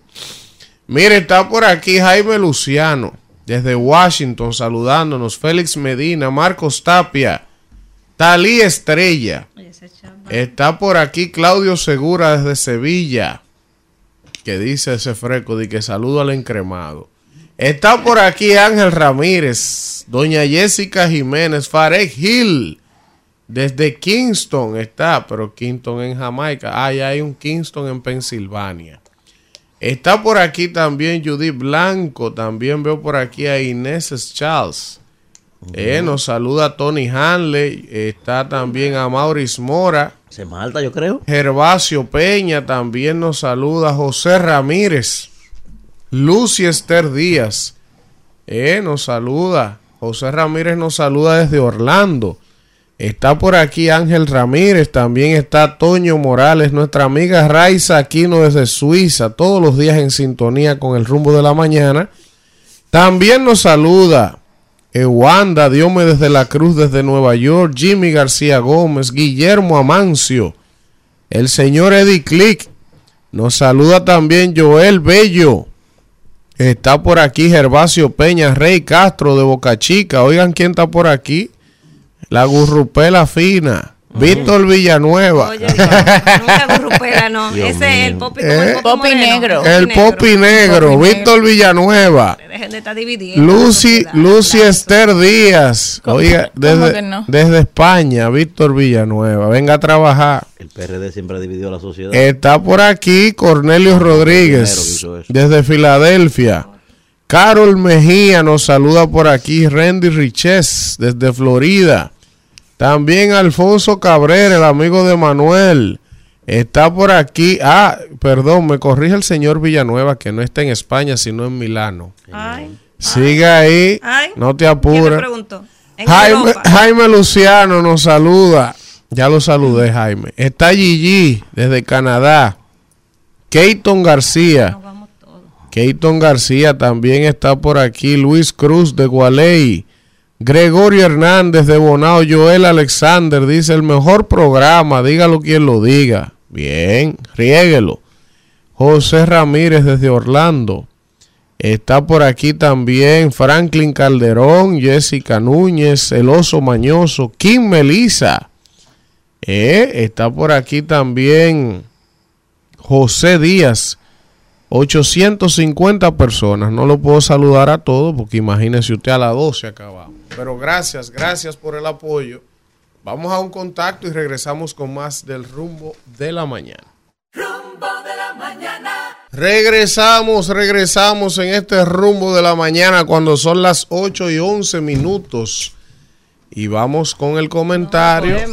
al poema, el poema de los viernes. Sí, a mí no me han dado la bienvenida en este espacio, pero buenos días para todos y todas mis Oye, compañeros y compañeras y todos los que nos escuchan. Hoy yo quiero hablarles, como todos los viernes, ustedes saben que traemos un fragmento literario de poesía, eh, hablamos un poquito de la vida del autor, en este caso trajimos a Joaquín Sabina, Ah, yo sé que a Manuel y a todos le va a, enca- le va a encantar un artista, eh, poeta, eh, cantautor, bohemio. compositor español Duro. que ha Mejor, compuesto varios éxitos a nivel mundial, eh, ha ganado el Grammy y otras, otros reconocimientos que le han hecho a su carrera artista. Eh, para traer algo más actual, ¿verdad? Yo le voy a leer un fragmentito de una de sus obras más escuchadas y eh, recordar que es el autor de Mandrágora y de Viceversa, grandes éxitos que la gente ha cantado al pasar de los años, por los cuales ha recibido una gran cantidad de medallas y reconocimientos, no solamente a nivel artístico, sino también a nivel literario. Señores, vamos a iniciar con este poemita que dice así. La vida se me va con lo que escribo. Algunas veces busco un adjetivo inspirado y posesivo que te arañe el corazón. Luego arrojo mi mensaje, se lo lleva de equipaje una botella, al mar de tu incomprensión. No quiero hacerte chantaje, solo quiero regalarte una canción. Y algunas veces suelo recostar mi cabeza en el hombro de la luna y le hablo de esta amante inoportuna que se llama soledad. Joaquín Sabina, señor. Bien. Feliz fin de semana. Bien, bien, bien. Miren, vamos a continuar. cierra este programa y sigue con Sabina ahí. de una vez. Vamos a continuar, hable más que hoy. continuar con los comentarios y es el turno del comentario de la señora Caminero. Gracias, gracias Elvin y gracias a toda la gente que está ahí en sintonía en este viernes 15 de septiembre, cuando son las 8.14 minutos de la mañana y yo hoy también me voy a, a referir al tema obligado, que es el tema de la situación en la frontera, pero le voy a dar un enfoque diferente a Elvin, aunque estoy muy, muy de acuerdo con ese planteamiento que él hace esta mañana, pero yo quiero eh, rescatar algo que dije aquí hace unos días cuando hablaba del tema de la transparencia, que es fundamental a la hora de gestionar una crisis. Y bueno, la compañera decía, no, que no estamos comprando vacunas. O sea, no, o sea, hay que ser transparente con todo. Y lo digo eh, precisamente por lo que mencionábamos antes de la pausa, cuando Elvin hablaba de lo que subió el Mirex a su portal y que luego bajó y después subió otro documento.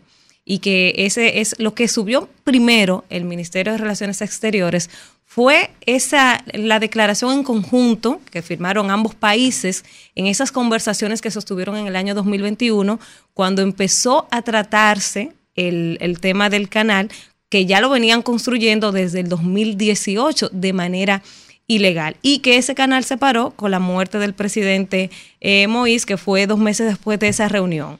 En esa declaración en conjunto, o sea, que, que ambos países, pues ellos se pusieron, vamos a decir que de acuerdo, trabajar en conjunto para garantizar el manejo sostenible de las cuencas hidrográficas fronterizas y el uso adecuado de los recursos de aguas eh, binacionales.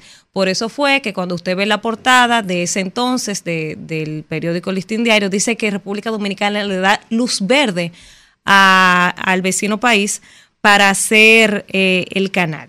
Entonces, ellos primero suben ese documento y todo el mundo salió a exigirle a la Cancillería que dé las explicaciones del lugar. Luego lo bajan, entraron en pánico, lo bajaron y subieron entonces la carta que el canciller en ese momento le envió a, las autoridades de Haití explicando el por qué no.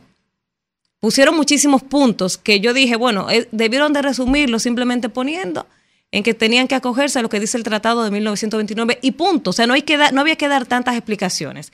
A ellos explican el por qué no debía hacerse ese canal, pero que también Haití había dicho que era un canal eh, de riego, pero resulta que era un trasvase que iba a desviar por completo el cauce del río. O sea, dijeron que era una cosa y resulta que era otra. O sea, nosotros siempre hemos estado de inocentes creyendo lo que dicen eh, las autoridades haitianas en un país donde no hay un Estado, no puede considerarse un Estado porque ahí lo que hay es un desorden y eso históricamente lo hemos visto. Entonces, por eso la Cancillería ayer publica íntegra esa carta donde le dice que no al gobierno, al gobierno haitiano, que no a la construcción de ese canal y, y enumera todas las razones. Ahora, eso fue hace dos años. Y yo ayer cuando leía todo esto y la cronología de los hechos, que ellos también publicaron cómo se dio todo, las conversaciones, todos los días que hablaron, ellos publicaron todo. Han sacado ahora a relucir todos esos detalles precisamente porque el pueblo ha estado exigiendo que haya claridad con el tratamiento de este tema. Ahora yo me pregunto y yo cuestiono, ¿dónde está la inteligencia de República Dominicana? O sea, los servicios de inteligencia que no están haciendo lo que tienen que hacer en la frontera, porque eso fue en 2021 y el tema vuelve ahora cuando ya el canal está casi listo. O sea, ¿cómo es que no nos dimos cuenta antes de lo avanzado que iba ese canal? ¿Qué están haciendo los militares que están en la frontera, que están específicamente en Dajabón, que es donde está la situación? O sea, eso también hay que cuestionárselo. Durante dos años estuvieron construyendo ese canal, estuvieron trabajando ahí y las autoridades dominicanas no se dieron cuenta. O sea, no existen los organismos de inteligencia apostados en la frontera trabajando precisamente los drones, los benditos supertucanos, que era para eso, nadie se dio cuenta de que la, construcción del canal seguía en marcha. Entonces, eso también hay que cuestionárselo. Duramos dos años, los dejamos actuar durante dos años y ahora tenemos este problema cuando ya el, canal está a tiro de hit, como dicen. Hay una situación lamentable. Eh, yo veía ayer unas, unas declaraciones de, muchos haitianos que están cruzando eh, a su país y hay una realidad, o sea, hay una realidad en Haití, hay miseria, hay gente que está pasando hambre, ellos no se van a tirar al mar, ellos van a cruzar a donde, a donde pueden subsistir. Esa es la realidad. Y cuando esa gente esté trancada ahí, con las fronteras trancadas, con el mercado trancado, sin recibir lo- los alimentos que todos los días se venden en la frontera, ¿usted qué usted cree que va a pasar? Es una situación complicada la que se está viviendo en la frontera. Es una situación real y es muy fácil venir a decir, sí, cierren todo y estamos apoyando al presidente, pero señores, es gente que literalmente está pasando hambre y que la desesperación los va a llevar a venir para acá, porque usted dice, hablamos de los puntos fronterizos, pero usted sabe cuántos puntos ciegos tiene esa frontera. La gente que cruza, la búsqueda que hay en la frontera, con los mismos militares que los cruzan, que le cobran. Cuando la gente está desesperada y pasando hambre, hace lo que sea para salir de esa situación. Entonces yo creo que, ok, el gobierno cerró hoy a las 6 de la mañana, cerramos toda la frontera por cielo, mar y tierra, perfecto. ¿Qué sigue? ¿Cuál es el plan? Porque no puede ser simplemente implementar medidas a lo loco. O sea, ¿qué sigue después de aquí? ¿Qué vamos a hacer? Porque ya ellos mostraron su postura de que no le van a dar para atrás al canal. Y muchos te dicen, ah, no, que ellos tienen, que tienen cuatro tomas de, del río. Pero yo estuve leyendo que esas cuatro tomas, que la última que se construyó fue en el año 2000, de esas cuatro tomas eh, que se hicieron mediante acuerdo, las dos naciones de acuerdo, es para el uso de los dos países. República Dominicana tiene, tiene también de esa, de esa toma, pero se le abre tres días a la semana a ellos también. O sea, todo se hizo mediante el consenso. Pero en este punto, en ese país donde no hay un gobierno, donde no hay un Estado, donde no hay ley, donde todo es desorden, no hay con quién negociar y el gobierno supuestamente no sabía quién estaba, eh, eh, decía que era un- una empresa privada. Ah, pues ahora el gobierno ha salido y dice que no, porque ellos tienen derecho, porque no tienen agua. Pero nosotros nos vamos a afectar grandemente si ese canal eh, sigue su curso, si sigue la construcción de ese canal, que como dije hace un momento, está a tiro de hit. Nos faltó planificación, nos faltó vigilancia, inteligencia en la frontera. Pudimos parar esto antes, porque si hace dos años que se, se tocó ese tema, el presidente ahora habla de la presa de San Miguel, que es ilegal, porque si la construimos vamos a estar violando eh, el, el acuerdo de 1929. Pero si hubiésemos empezado en el 2021, cuando todo este tema comenzó, estuviera muy avanzada esa presa y entonces lo pudiéramos poner en jaque, en jaque mate. Entonces, por eso yo digo, no es simplemente decir por decir, hay que hacerlo de manera estratégica, una planificación. Porque van a pasar dos semanas la frontera cerrada, cerrada. ¿Y después qué vamos a hacer? ¿Qué vamos a hacer cuando venga esa estampida de haitianos pasando hambre para acá? ¿Qué control tenemos nosotros en la frontera? O sea, hay que analizar todo de manera holística y no apasionarnos con los temas, porque esta situación es más compleja de lo que muchos nos imaginamos. Por otro lado, eh, y finalmente quiero hacer una recomendación, eh, aprovechando que hoy es viernes eh, y algo ya un poquito más light. Ayer precisamente que se cumplía un año de lo de San Cristóbal y que hablábamos aquí con, con el viceministro de la presidencia, Benny Metz, hablábamos, él hablaba del tema de las ayudas que se le están dando a la gente y yo recordé una serie que vi eh, hace un año, precisamente para esta fecha, cuando se cumplen eh, los atentados del 11 de septiembre, un- una película, un reportaje, un documental, eh, de cuánto vale la vida. Y quiero recomendársela a la gente porque nos pone a pensar en ese atentado donde murieron personas de toda clase social, gente con mucho dinero, pero también gente con muy poco dinero. Entonces había un debate de las indemnizaciones que se le iba a dar. Entonces, ¿cómo tú determinas cuánto tú le vas a dar a un cocinero o cuánto tú le vas a dar a un multimillonario que murió en el mismo atentado. Y eso nos pone a pensar cuánto vale la vida de una persona. De eso trata este documental de Netflix, que está muy interesante. Y lo pensaba yo, ayer lo analicé cuando venía hacia el comentario de las ayudas que se le están dando y que dice que la vida de un ser humano no tiene precio. Entonces quería hacer esta recomendación eh, para el fin de semana, para que ustedes también puedan analizar cuánto vale la vida de una persona, que al final todos vamos tres metros bajo tierra. Isidro. Bueno, regresamos en este rumbo de la mañana cuando son las 8 y 24 minutos de la mañana y vamos, vamos con el comentario del señor Manuel Cruz. Señores, gracias a toda la gente, ¿verdad? Que día tras día, pues, nos brindan el privilegio de buscar nuestros comentarios. Yo quisiera el día de hoy dividir mi comentario en dos. Y evidentemente, conforme van pasando las horas y el curso que ha tomado este tema de la situación con nuestros vecinos, quiero en el día de hoy hacer dos propuestas. Miren, viendo lo que pasó en el día de ayer, donde ya el gobierno, el gobierno haitiano, después que se nos había informado a todos los dominicanos que esto era un grupo de empresarios que estaba haciendo eso y que el gobierno haitiano no tenía nada que ver con eso, que de hecho también se nos había dicho que no teníamos con quién conversar sobre la problemática. Y resulta que ya ayer entonces sí se destaparon con decir que ellos pueden hacer ahí lo que ellos entiendan y que van a seguir, que no se van a parar. Segundo, hubo que suspender las conversaciones. Bueno, ni siquiera se conversó porque informaron que para conversar con nosotros tampoco iban a parar nada.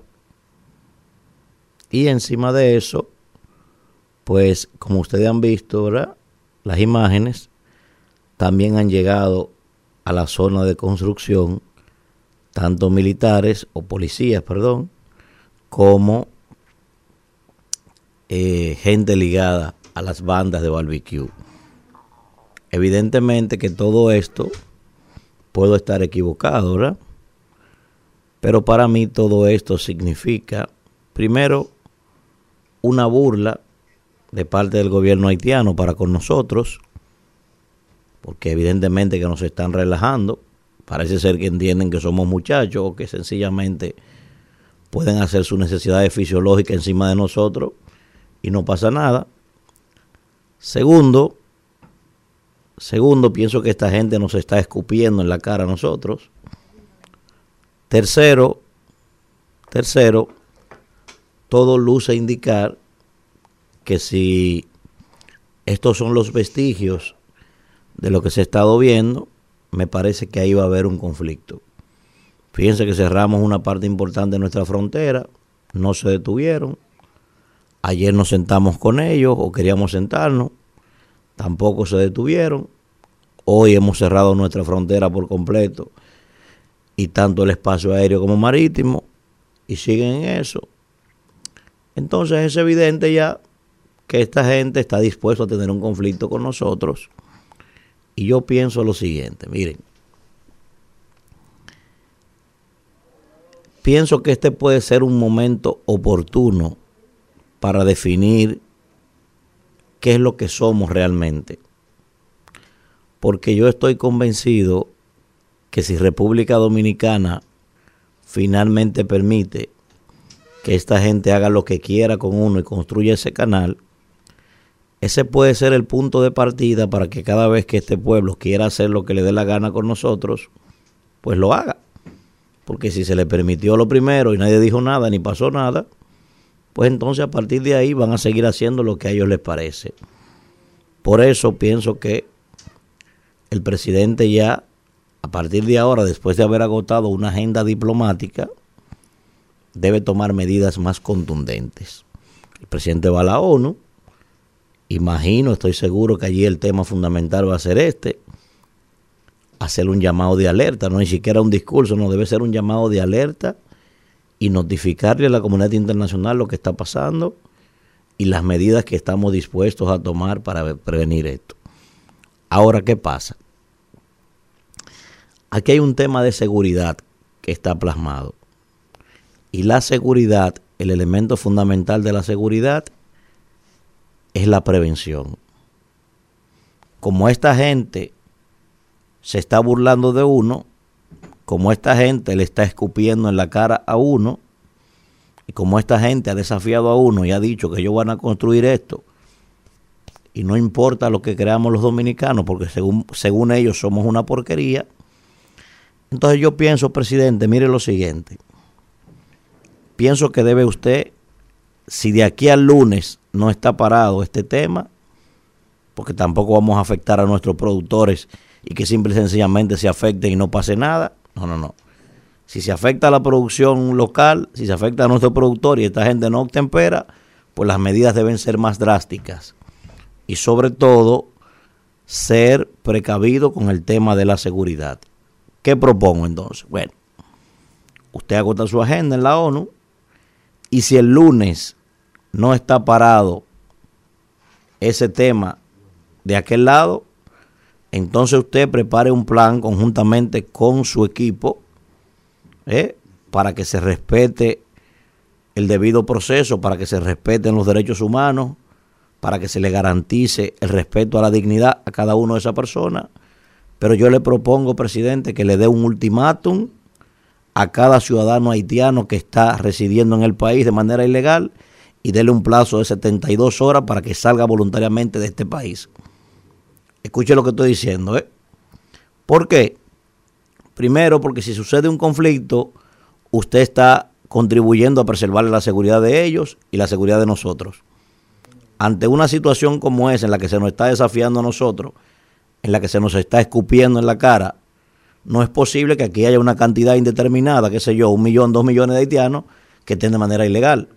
Porque si sucede un conflicto, lo primero que va a pasar es que el vecino mío que esté al lado mío, que sea haitiano, el primero a trompar se la va a él. Eso es lo que va a hacer el dominicano. O lo que conchan en la esquina de nosotros, lo primero que va a pasar es que a esos son los que lo vamos a entrar. Y viceversa. Entonces, para prevenir todo eso, ante esa situación de que esta gente no entiende, pienso que lo prudente, lo saludable, repito, respetándole a cada uno de ellos su derecho habilitar autobuses, usted habla con Antonio Marte, usted habla con Juan Ubiere, usted va con el director de la ONSA, 72 horas y fuera de aquí cada uno, para su casa voluntariamente. Y si en 72 horas no han salido, entonces preso cada uno y trancado en el vacacional de Jaina. Sencillamente, porque usted no va a tener aquí a dos millones de haitianos cuando lo que es previsible es que pueda haber un conflicto. Vuelvo y repito, si de aquí al lunes esta gente no ha parado esto, la próxima medida debe ser darle un ultimátum que en 72 horas todo el que esté ilegal aquí en este país debe haber salido de aquí, de nacionalidad haitiana. Porque yo pienso que ya este conflicto no es un conflicto por el tema del, del canal. Y es bueno que las autoridades estén conscientes de eso. No, no. Este conflicto inició por el tema del canal. Ahora ya este es un conflicto por el respeto a la dignidad de los dominicanos. Este es un conflicto por el respeto a la condición de nosotros como dominicanos. No es verdad que nosotros vamos a aguantar que estos, estos carajos quieran escupirnos a nosotros en la cara y burlarse de nosotros como si nosotros somos una porquería. Mierda para ustedes. Y vuelvo y les repito, en el escenario que ustedes quieran, con ustedes hay que hacerlo en el escenario que ustedes quieran ustedes van a respetar a los dominicanos, ustedes quieran o no quieran. Coño, qué tanta vaina que hay que aguantarle a ustedes. Para afuera, para su país, para allá. Y mierda para ustedes. Oh, oh. Eso por ese lado. Lo otro es, en el día de ayer, la Iglesia Católica resaltó los aportes que ha hecho o que ha estado haciendo la diáspora dominicana. Hace tres años, señores, yo recuerdo que estábamos en la otra casa Y yo hice un comentario refiriéndome a la diáspora y advirtiéndole a la diáspora que no se pusiera de relajo de ninguno de los candidatos, porque entendía que todos los candidatos lo único que hacían era poner de relajo a la diáspora y que lo único que les interesa es el dinero que la diáspora manda aquí cada año. Y hay que decirlo, ¿eh? este presidente, este que tenemos, es el que ha sido, digamos, más condescendiente de alguna forma, ¿eh? de alguna forma, que eso no significa que haya puesto las políticas públicas en favor de la diáspora, pero ha sido el más condescendiente, digamos, con la diáspora. Pero el tiempo me ha dado la razón. Se ha visto que todo lo que se ha planteado para beneficiar a la diáspora ha sido nada más discurso de campaña en gran medida. Y por eso aprovecho la oportunidad para hacer algunas propuestas. Miren, yo pienso que llegó el momento ya en que la República Dominicana pueda reciprocar lo que la diáspora hace con nosotros. Si en la pandemia no hubiese existido esa diáspora, aquí probablemente nos hubiésemos estado comiendo uno con otros. Y ni siquiera la diáspora. Si no hubiese recibido la asistencia que recibió, sobre todo en Estados Unidos, esa diáspora y mandar ese dinero para acá, aquí hubiese habido un problema serio económico. El país se mantuvo a flote con todo cerrado por el aporte de nuestros hermanos dominicanos que están en el exterior. Y hay que sentirse agradecidos de eso y aparte de eso hay que reciprocar eso. Usted no puede tener a más de dos millones de dominicanos desplegados por el mundo y usted hacerse creer que esa gente no son dominicanos. Y yo no me estoy refiriendo a un tema de gobierno, ¿eh? para que no se no, no. Yo estoy proponiendo una política de Estado. ¿Qué propongo? Bueno, primero, lo primero que hay que hacer es un banco de datos. Lo he hablado en diferentes momentos. A través de los consulados o a través de las embajadas. Para que usted entonces pueda recoger todos los datos, sobre todo socioeconómico, de cada uno de nuestros hermanos que están en el exterior. Porque es que la gente cree que tú el que se monta en un avión o que coge una yola rumbo a Puerto Rico es rico. Señores, los dominicanos tienen que entender los gobiernos, son exiliados económicos. Se fueron de aquí precisamente buscando mejoría. No son ricos nada. La mayoría de esa gente, inclusive que me disculpen ellos, muchos lo que andan dando falacias, jugo de tamarindo. Y uno sabe que viven en un basement uno sabe que lo que van es afuera y vienen aquí a hacer, bulto. Porque uno conoce todos esos códigos. Entonces, ahora con esta situación que hay, nosotros tuvimos recientemente en Estados Unidos, señores. Nueva York, gran parte, sobre todo el Bronx, hoy es una sucursal del, del pueblo de Galilea. Eso es lo que es. Ahí hay gente que está durmiendo en un Chester que no encuentra ni siquiera dónde dormir. Dominicanos gente que está pasando trabajo. Entonces, ¿qué es lo que tenemos que hacer? Con ese banco de datos, primero identificar quiénes tienen condición socioeconómica y quiénes no la tienen. Primero, retomar la visión del proyecto de Ciudad Juan Bosch como lo he planteado. Con eso usted determina qué cantidad usted tiene por provincia en el exterior. Y usted empieza a construir proyectos habitacionales única y exclusivamente para vendérselo a los dominicanos en la diáspora. Y ese mismo bono que se le da aquí para iniciar a los dominicanos, dárselo a ellos también. ¿Y por qué no? Son dominicanos. Simplificar el, el tema de la documentación que se le pide aquí a ellos hasta para un acceso a un préstamo. Es que no puede ser tanto, tanta cosa que se le pide. Hasta una fe de bautismo es probable que le pidan para eso. Segundo elemento, ver una gran cantidad de dominicanos. Señores, el que le duele la cabeza en Estados Unidos un médico tiene que buscar un billete. Eso no tienen a nadie. Entonces, ver cuáles de ellos están fuera del seguro, pero hacer un acuerdo con las clínicas o los hospitales de allá para que con el seguro nuestro lo puedan atender allá y el gobierno dominicano pague eso de la misma remesa que reciben. ¿Eh? Tercero, tercero, lo he dicho en diferentes momentos si se van a entregar 100 becas en República Dominicana, 20 becas de esas tienen que ser para los hijos de nuestros hermanos dominicanos que están en el exterior. Porque, señores, estudiar en Estados Unidos la universidad, eso acaba con la vida de cualquier ciudadano.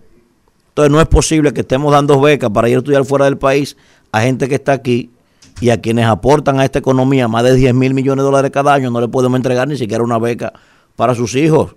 No, eso no puede pasar. Y voy a presentar un sinnúmero de propuestas que por cuestiones de tiempo aquí en este momento no las puedo presentar. Pero yo pienso que llegó el momento ya para ofrecerle cosas concretas a la diáspora dominicana para que se sienta dominicano, para que sienta que su país no lo ha abandonado. Porque esa gente, repito, es exiliado económico. Esa gente está por ahí cogiendo frío, pasando mala noche, durmiendo en un sótano, pasando trabajo en una habitacioncita. Y no es posible que aquí estemos nosotros eh, vanagloriándonos de que la economía crece cuando una parte importante de ese crecimiento es con el trabajo de ellos y con el sudor de ellos. Entonces hay que ser, hay que retribuirle a ellos los beneficios que ellos aportan a este país también. Más adelante voy a presentar cosas más concretas para la diáspora dominicana. Adelante Isidro. Rumbo de la mañana.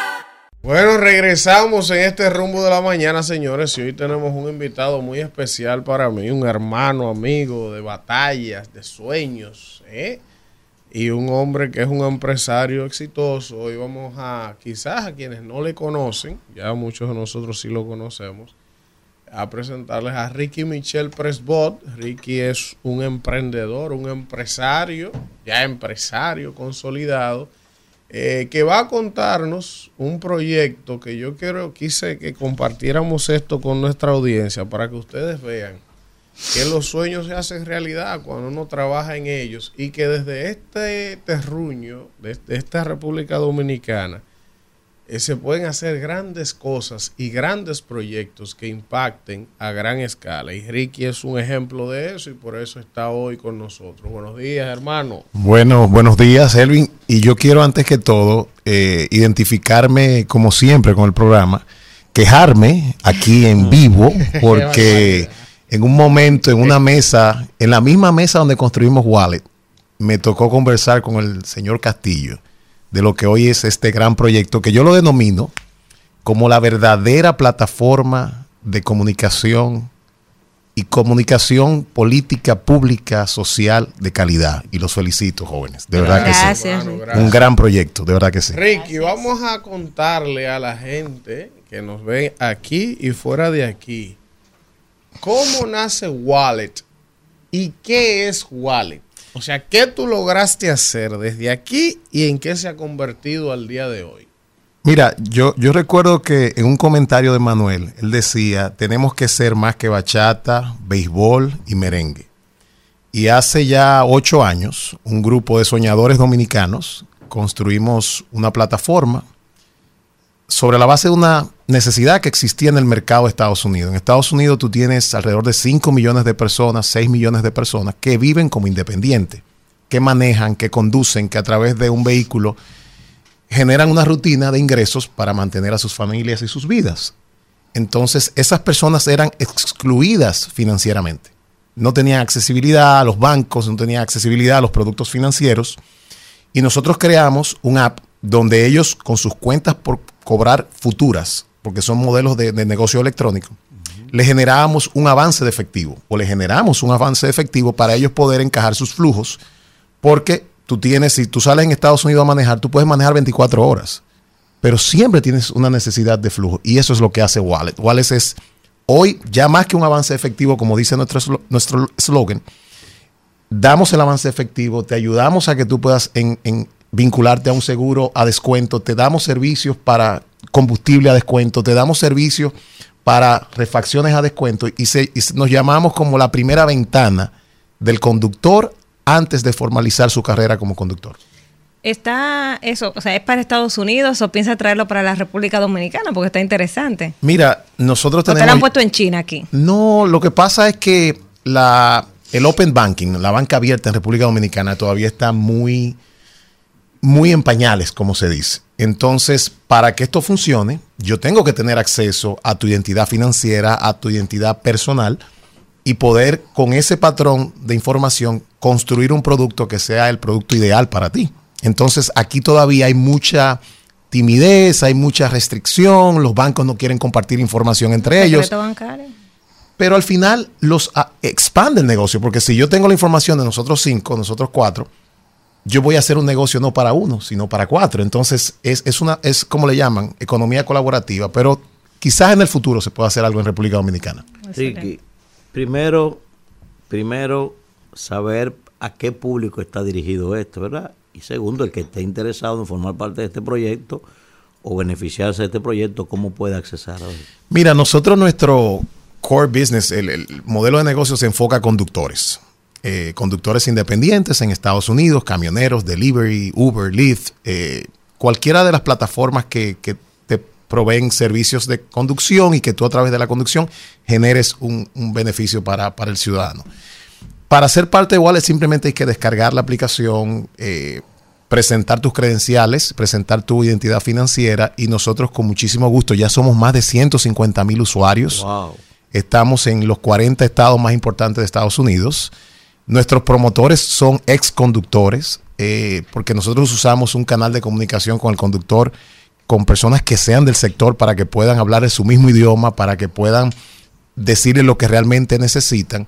Y sí, hemos crecido. Yo quiero darle la, primicia aquí, donde aquí en, Rumba se dicen las cosas que van a ocurrir.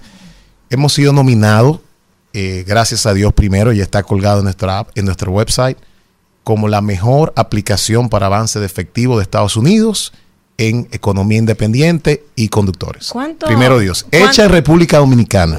Nuestros programadores son dominicanos, dominicanos. no son asiáticos. Aquí tenemos gente. Y aquí hay una marav- maravillosa oportunidad de exportar el talento, hermano. ¿Cuánto me cuesta a mí como usuario de Wallet eh, eh, acceder a esos servicios? O sea, yo tengo un avance de efectivo, ¿qué por ciento? Mira, nosotros hacemos un modelo de factoring digital y nosotros te decimos, mira, de tus cuentas por cobrar futuras, ¿qué porción tú estás dispuesta a ceder? En función de tu necesidad. Entonces, no tiene un monto exacto, sino que se hace una mesa de negocio donde el usuario decide hasta dónde quiere llegar. Ahora bien, para nosotros no es un modelo de margen, sino de rotación y de afiliación.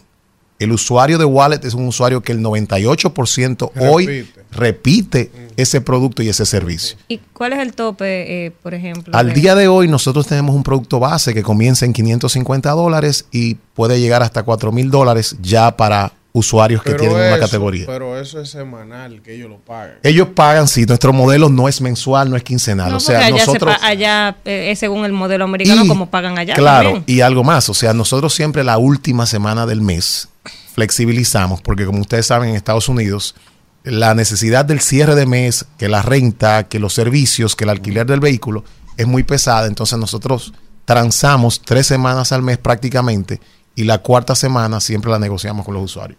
Profesor, usted en esa mesa del Café Santo Domingo, yo era parte de Wale, pero... Usted no tuvo fe en el proyecto, dígale, dígale, no tuvo fe en el proyecto. De los accionistas iniciales y me sacó, pero O se salió. Tengo una idea ahora. La segunda. Que podemos mejorarla. Ajá. La aplicación. Dígale. Nos vamos a quedar con todo. Oye. Ya usted se Profesor, quedó con todo, pero... pero Profesor, que profesor, tiene ¿por, qué, ¿por qué se han quedado Estados Unidos? ¿Por qué no Europa y otros lugares donde también hay Mira, un proceso, profesor. Manuel, Espérese, la- maestro. es un reto, es un reto. Mira, Estados Unidos es el mercado más regulado, yo creo que sobre la tierra, en, en términos de iniciativas financieras. Y la expansión habrá de venir. Pero uno en la vida tiene que, y es lo que yo le he dicho siempre a los emprendedores, al que quiere desarrollar un modelo, trata de que tu modelo alcance la consistencia y madura tu mercado primero, ese mercado en que iniciaste el proyecto. La expansión es necesaria, pero muchas veces cuando tú tratas de expandir sin haber conquistado tu mercado meta, por lo regular tiendes a, a- a- a resbalar, no, a no alcanzar el éxito que podrías. En el futuro estamos viendo un proyecto, eh, vamos a decir, de colaborativo en Europa con, con una plataforma local, igual para la TAM, para Latinoamérica. Tenemos en, en proyecto en un par de años generar alguna propuesta. Kimberly. La verdad es que es inter- interesantísima esta iniciativa desde Economía Naranja, ¿cierto? Es un buen ejemplo de por qué hay que motivarla y resaltar que la base de, esta, de este desarrollo tecnológico es la ciencia. Así es.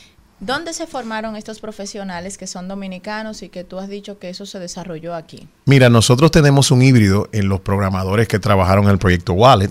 Algunos estudiaron una- el grado en Estados Unidos, pero tenemos más de 40% que vienen del ITLA. Del ITLA. Sí, Instituto Tecnológico de las Américas. así es. Vienen del ITLA, son jóvenes con un talento extraordinario. Yo, yo quiero decirles que ahora mismo República Dominicana, antes nos conocían como el hub para el contact center. Ahora nos conocen como el hub para el back office center. ¿Y qué es un back office center? Es el lugar donde tú tienes la llamada, tienes el servicio de administración de data, tienes el servicio de desarrollo tecnológico y tienes el servicio de la postventa digital. Antes la postventa era una llamada, cómo te sentiste con el producto, ahora es una postventa a través de los canales digitales. Y República Dominicana, quiero decirles que hoy en día todas las grandes marcas están usando este país como plataforma para su soporte técnico y back office center. Profesor, pero hay algo interesante que no puede dejarse fuera de esta extraordinaria historia de éxito, porque ya es un éxito consolidado, gracias a Dios. Pero cuéntele al público que nos ve, cuando usted inició con esta idea, cuánta gente en este país Te cerraron la puerta. usted le contó del asunto, Mira. no creyeron en usted y entonces usted se va de fresco. Eh, Corre el proyecto allá en Estados Unidos. Así y es. el contact center, o sea, todos los, eh, vamos a decir, el centro donde cuando un conductor quiere tomar un préstamo desde allá, está aquí. O sea, Sí. están todos aquí. Y cuando Así la es. gente llama para recibir un servicio de California, Sí, hasta- claro. y con gente dominicana que está empleada aquí, y la gente no creyó. No Mira. creyó en eso. Entonces, eso hay que decirlo. La verdad que- vea. Y Nos- la dificultad para el acceso al crédito, porque Claro. sin recursos no se puede implementar ningún proyecto. Nosotros tenemos una filosofía en Wallet que se llama Believe, que es creer. Porque cuando iniciamos el proyecto, éramos el programador, cosocio y cofundador, César Cabrera, que felicidades para él, que acaba de tener a su bebé. Ah, felicidades a César. Y era yo y un cofundador que estaba en Estados Unidos y ya. Todo el mundo decía, pero ¿qué está haciendo Ricky en esa mesita de Café Santo Domingo? ¿Qué está? ¿Qué, qué, qué? Se mudó ahí, Se profesor. mudó ahí, este Está muchacho. loco, eh. El sí, de todo, de todo. Pero yo, yo, yo soy de lo que digo que, mira, yo tengo una teoría. Yo digo que la crítica es el mecanismo de defensa por excelencia del que tiene miedo a dar un paso de fe. Yo lo siento así. Y nosotros cada día durante dos años y medio producíamos y, tratábamos de generar la, la- la aplicación más friendly, más amigable, más simple para, para ese mercado meta. Tocamos muchas puertas, tratamos de que se vincularan sectores locales, como bien dice Elvin, y todo el mundo dijo, no, es una locura y más exportar eso en Estados Unidos, imposible. Y un 13 de julio del año 2018, en Columbus Circle, que ustedes han, han ido ahí frente a Central Park, con una carpetita, con un celular que lo tengo en la oficina colgado, decidimos iniciar Wallet. Y como te decía, cinco años después, más de 150 mil usuarios. Comenzó una colaboradora en el contact center, que era una habitación de Wallet, cuando comenzamos. Hoy son más de 150 personas. Dándolo Jóvenes todos, la mayoría. Todos, todos, dándolo todo. Con, con un ingreso, una empleabilidad de calidad. Nosotros en Wallet tenemos un, un ingreso promedio por, por especialista, por colaborador, de más de 50 mil pesos base y más sus bonificaciones. Y hemos creado una cultura, una cultura de que hay que transferir el bienestar del, del proyecto a nuestros colaboradores. Y por eso creemos. Nuestro, eh, a nivel de contact center, la rotación normal es de 7 de cada 10 se mueven. En Wallet es uno de cada 10. Hemos creado, hemos consolidado una base de, de- de socios internos que han hecho la diferencia. Y sin esas personas, no importa la tecnología de, tercer, de tercera generación que tuviéramos, no funcionará el proyecto. ¿Cuál fue la primera puerta que tocaste cuando llegaste a Estados Unidos? O sea, porque uno se lo encuentra algo como muy grande. Sí. Emprender un proyecto es difícil aquí. Imagínate en Estados Unidos. O sea, cuando llegaste allá, ¿cuál fue esa primera puerta?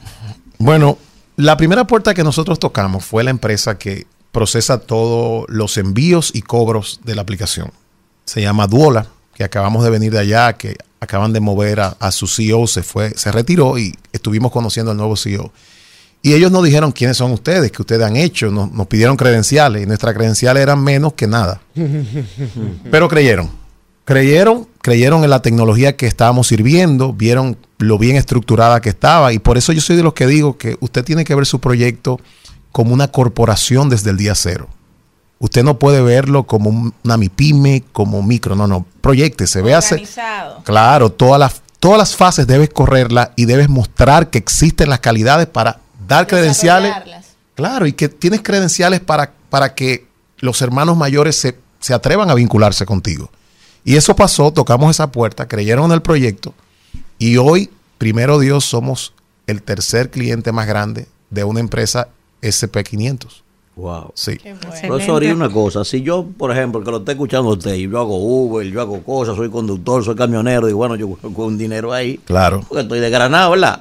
¿Cuánto es el, el- el- la utilidad, el porcentaje que están cobrando en Wallet? Y aparte de eso, ¿cuánto está movilizando Wallet ya, profesor, cada mes? Usted sabe que- Espérese para saber más. no Oye, nos si yo quiero hablan de emprender, me eso. quiero meter espérese. no. Mire, eso es lo que motiva a los jóvenes. No. Eso Mire, es lo que y pregúntele ahí si a los compañeros le pudieran ¿Qué sabe usted si Domingo avance? arrancan, arrancan 40 jóvenes con una computadora para Café Santo Domingo y se sientan lo mismo? yo Deben hacerlo. Yo lo que necesito es que me lleguen mis royalties. No, no. Porque yo tuve. usted sabe que, Yo tuve. usted sabe que, Espérese, maestro, espérese. usted sabe que hay un cuento muy famoso antes de pasar a la pregunta de Manuel. A, a propósito de lo que dice el hermano Elvin, que cuando se fundó en, en ese garaje eh, Apple, los dos Steve, ¿verdad?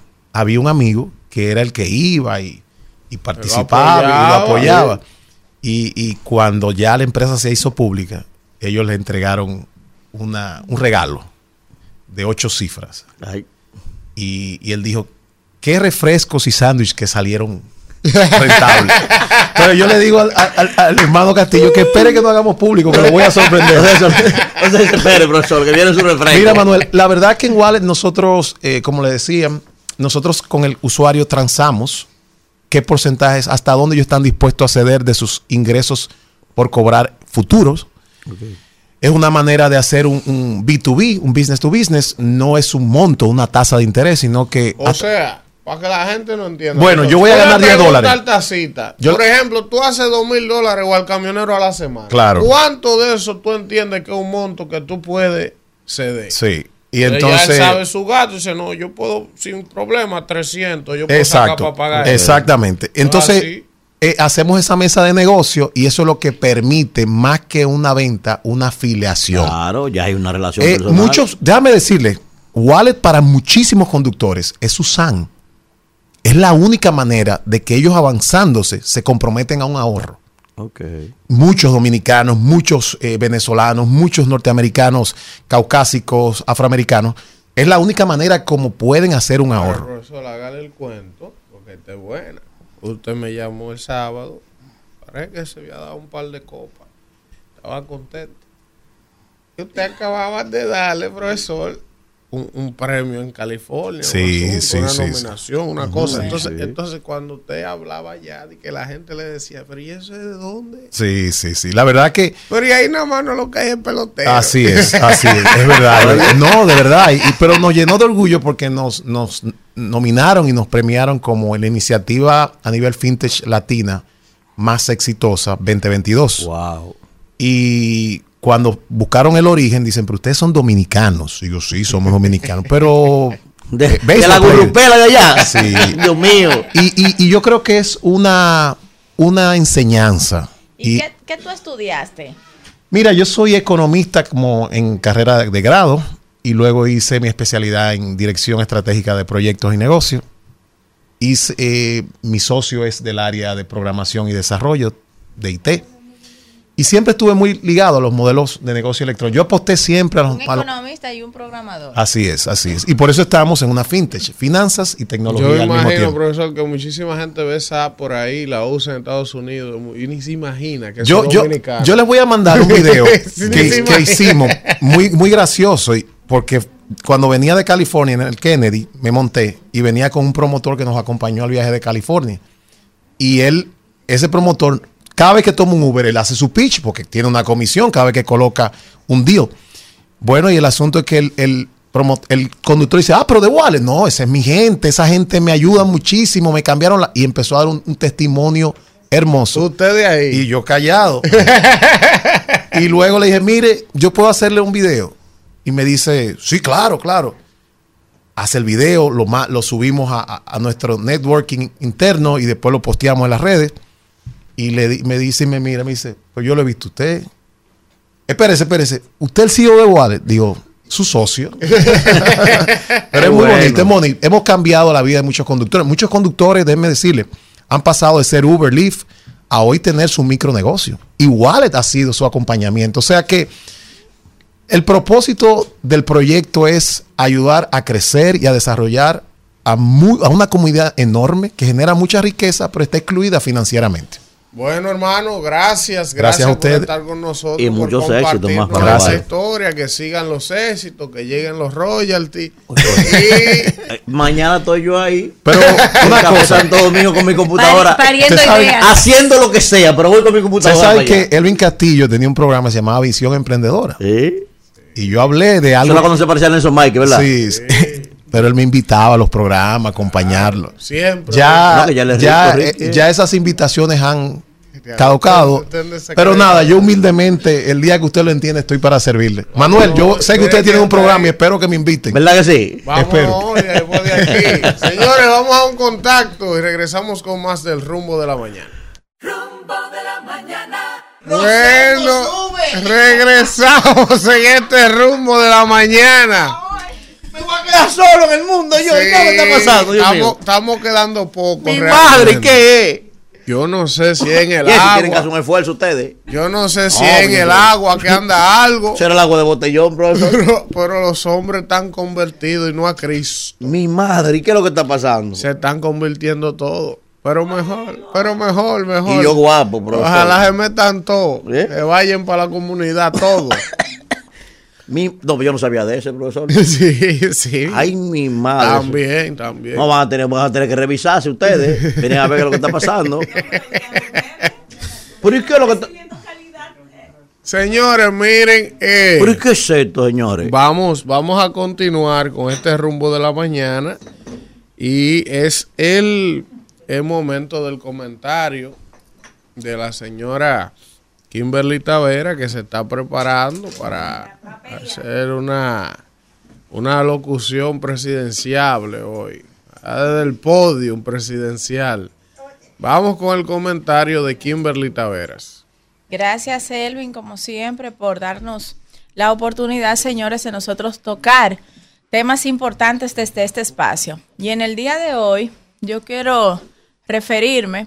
Ayer el presidente Luis Abinader eh, estuvo a propósito de este tema de tensión con la frontera de Haití y con relación a la construcción de este canal ilegal o desvío del río, más bien, del río Dajabón, conocido eh, popularmente en Haití sobre todo como el río Masacre.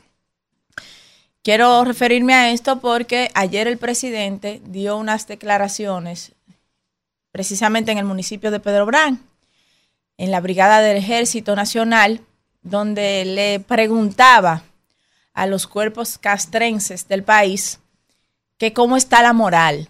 Ojalá que pudieras ponerme el videíto por ahí, que lo encontremos el videíto para colocarlo.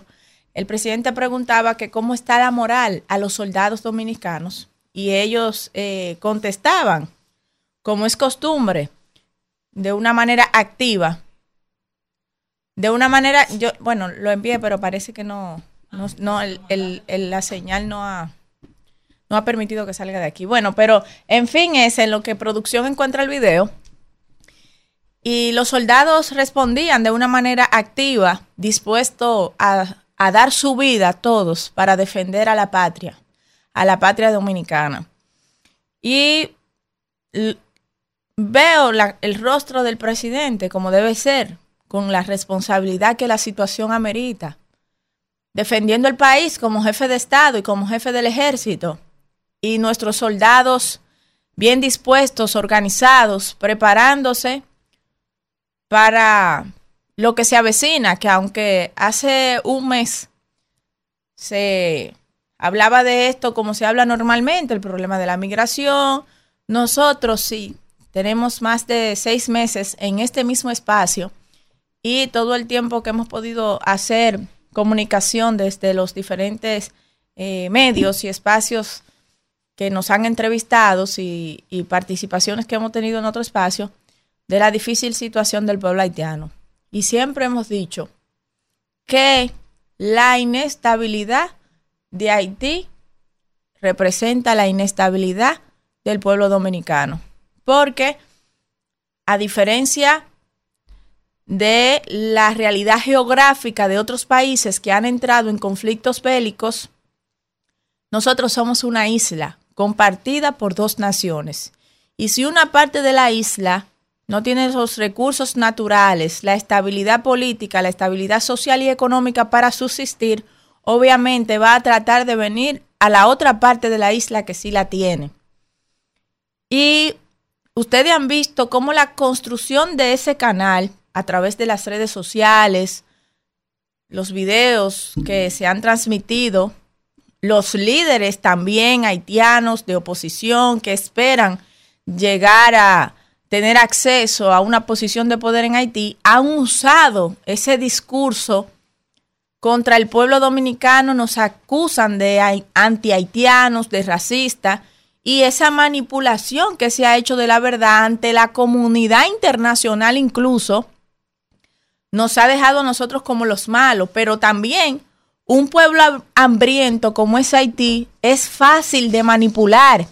Y hemos visto en los diferentes videos que el resultado de la manipulación de esos líderes haitianos que de manera irresponsable tratan de manipular y aprovecharse, porque ellos sí están aprovechando esta crisis diplomática para manipular a todo un pueblo hambriento que es fácil de manipular y que día a día crece el número de haitianos que están yendo a la frontera, primero porque está cerrada, no hay abastecimiento de nada, que es la, la decisión obligatoria que tenía que tomar el presidente Luis Abinader. Y en segundo lugar, porque esos líderes haitianos irresponsables que han convocado a su pueblo para la frontera, apostando al caos que hoy vive en su país, que hoy Haití está sumergido en ese país, en gran parte por la ambición, la irresponsabilidad desmedida de esos líderes que nunca han sabido gestionar adecuadamente la crisis en la que se ha envuelto ese pobre pueblo, que hacen negocios con la desgracia de su gente. Y si hoy tenemos este conflicto, sigue siendo la responsabilidad de ausencia de liderazgo genuino en Haití de un liderazgo que tenga vocación de servicio. A todos ellos y también a la parte dominicana que está alegre, emocionada, con la adrenalina de ir, vamos a ir a una batalla. Van, no.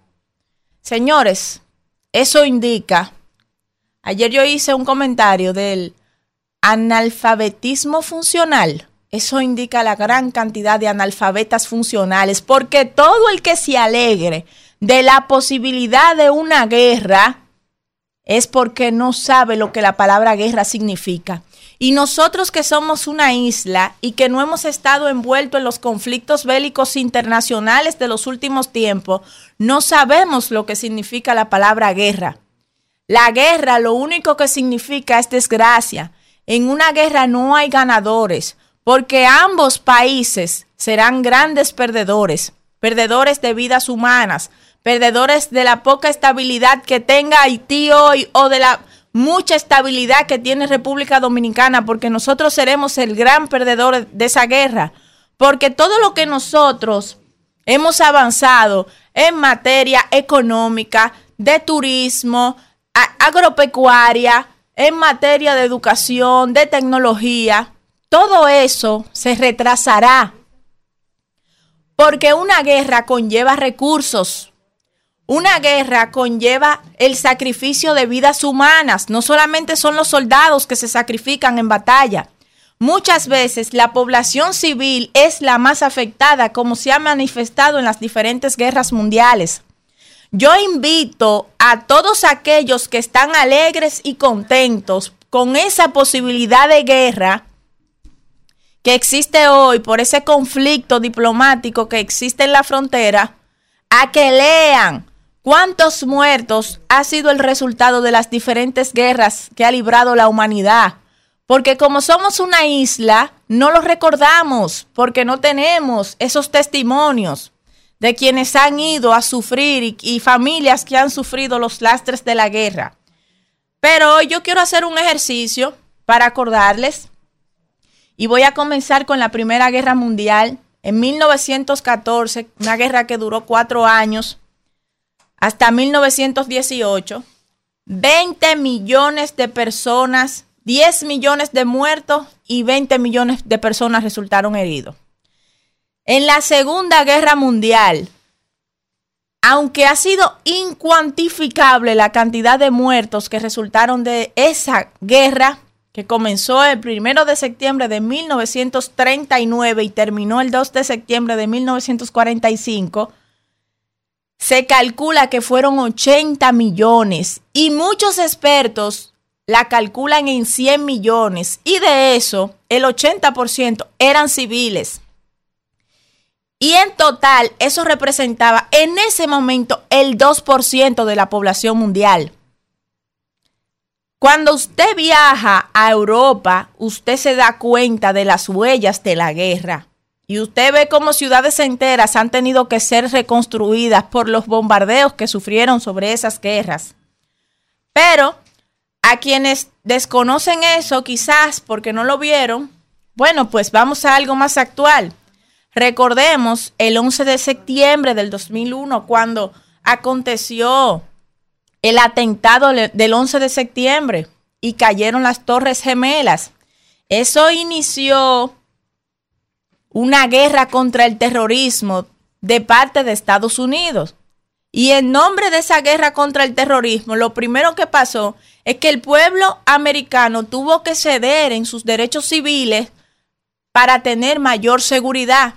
El que viajó a Estados Unidos antes de esa fecha y después sabe la diferencia.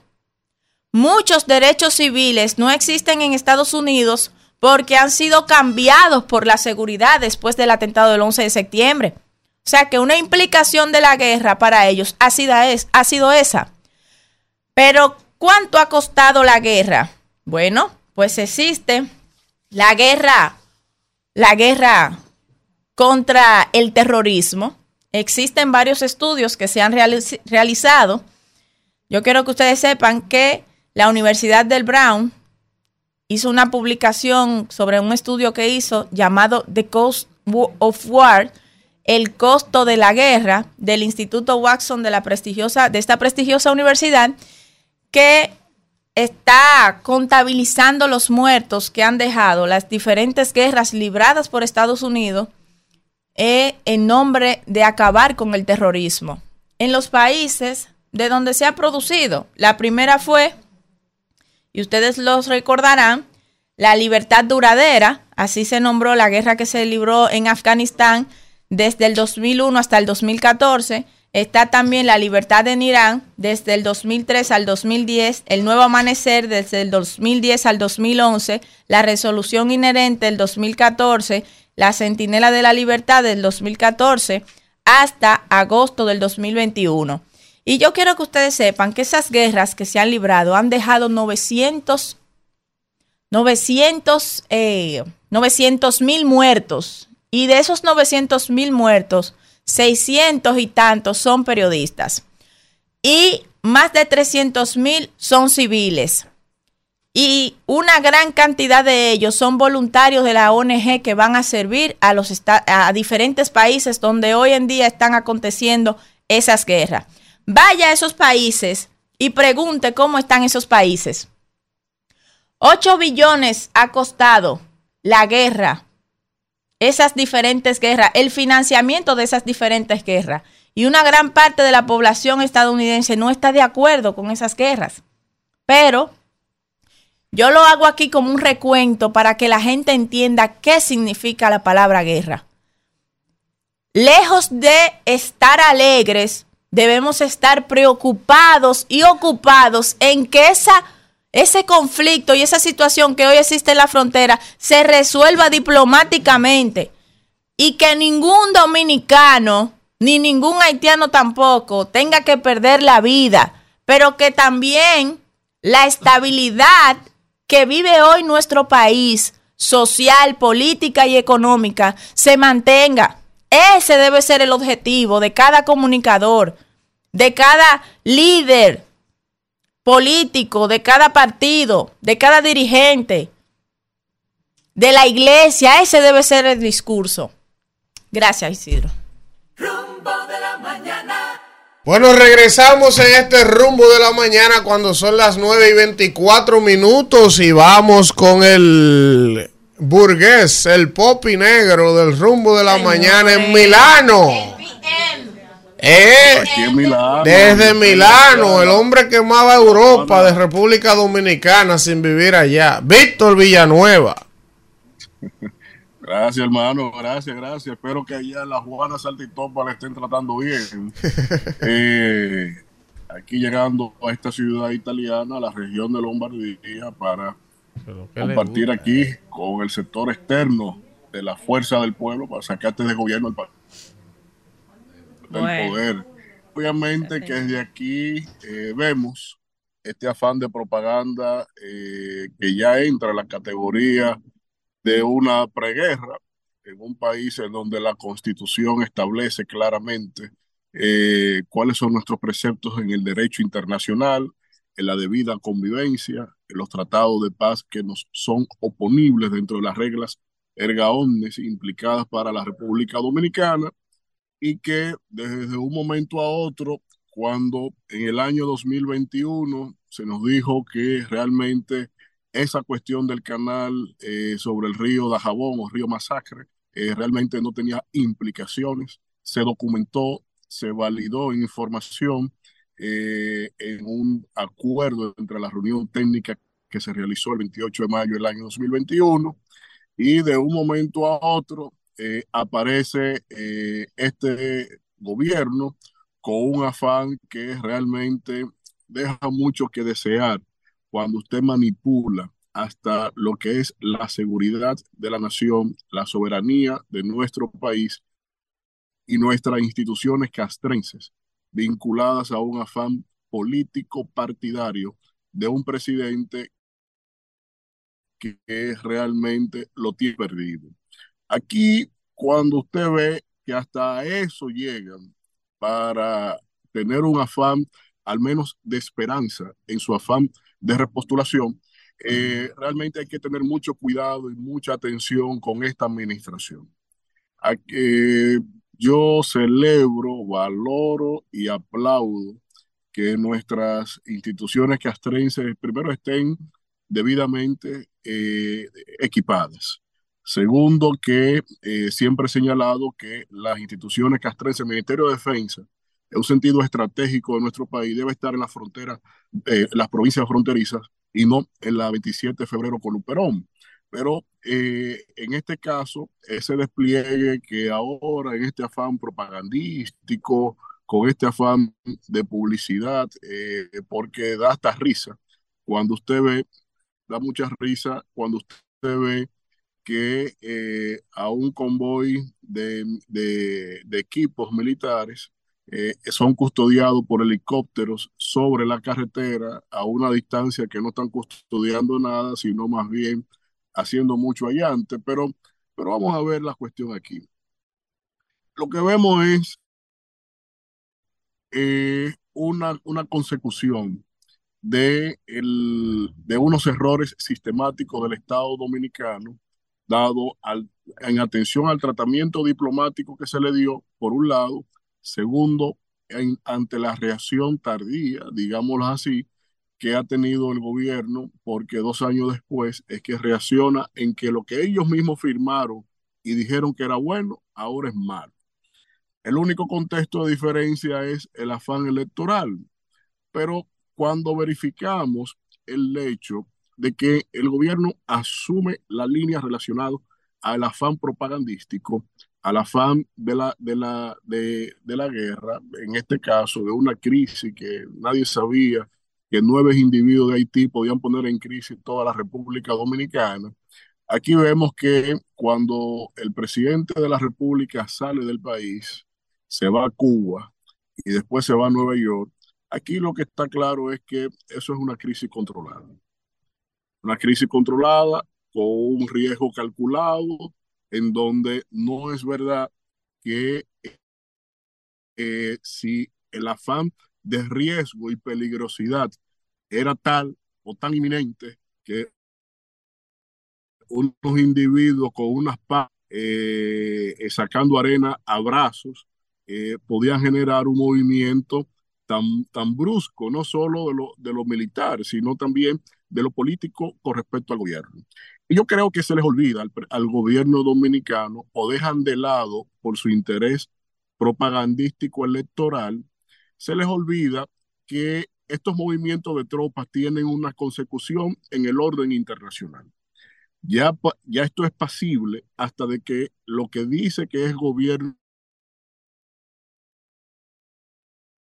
de Haití nos someta ante el Consejo de la Organización de los Estados Americanos. Porque lo primero es que se define en el orden internacional para estas medidas de autotutela, que las apoyo y las aplaudo.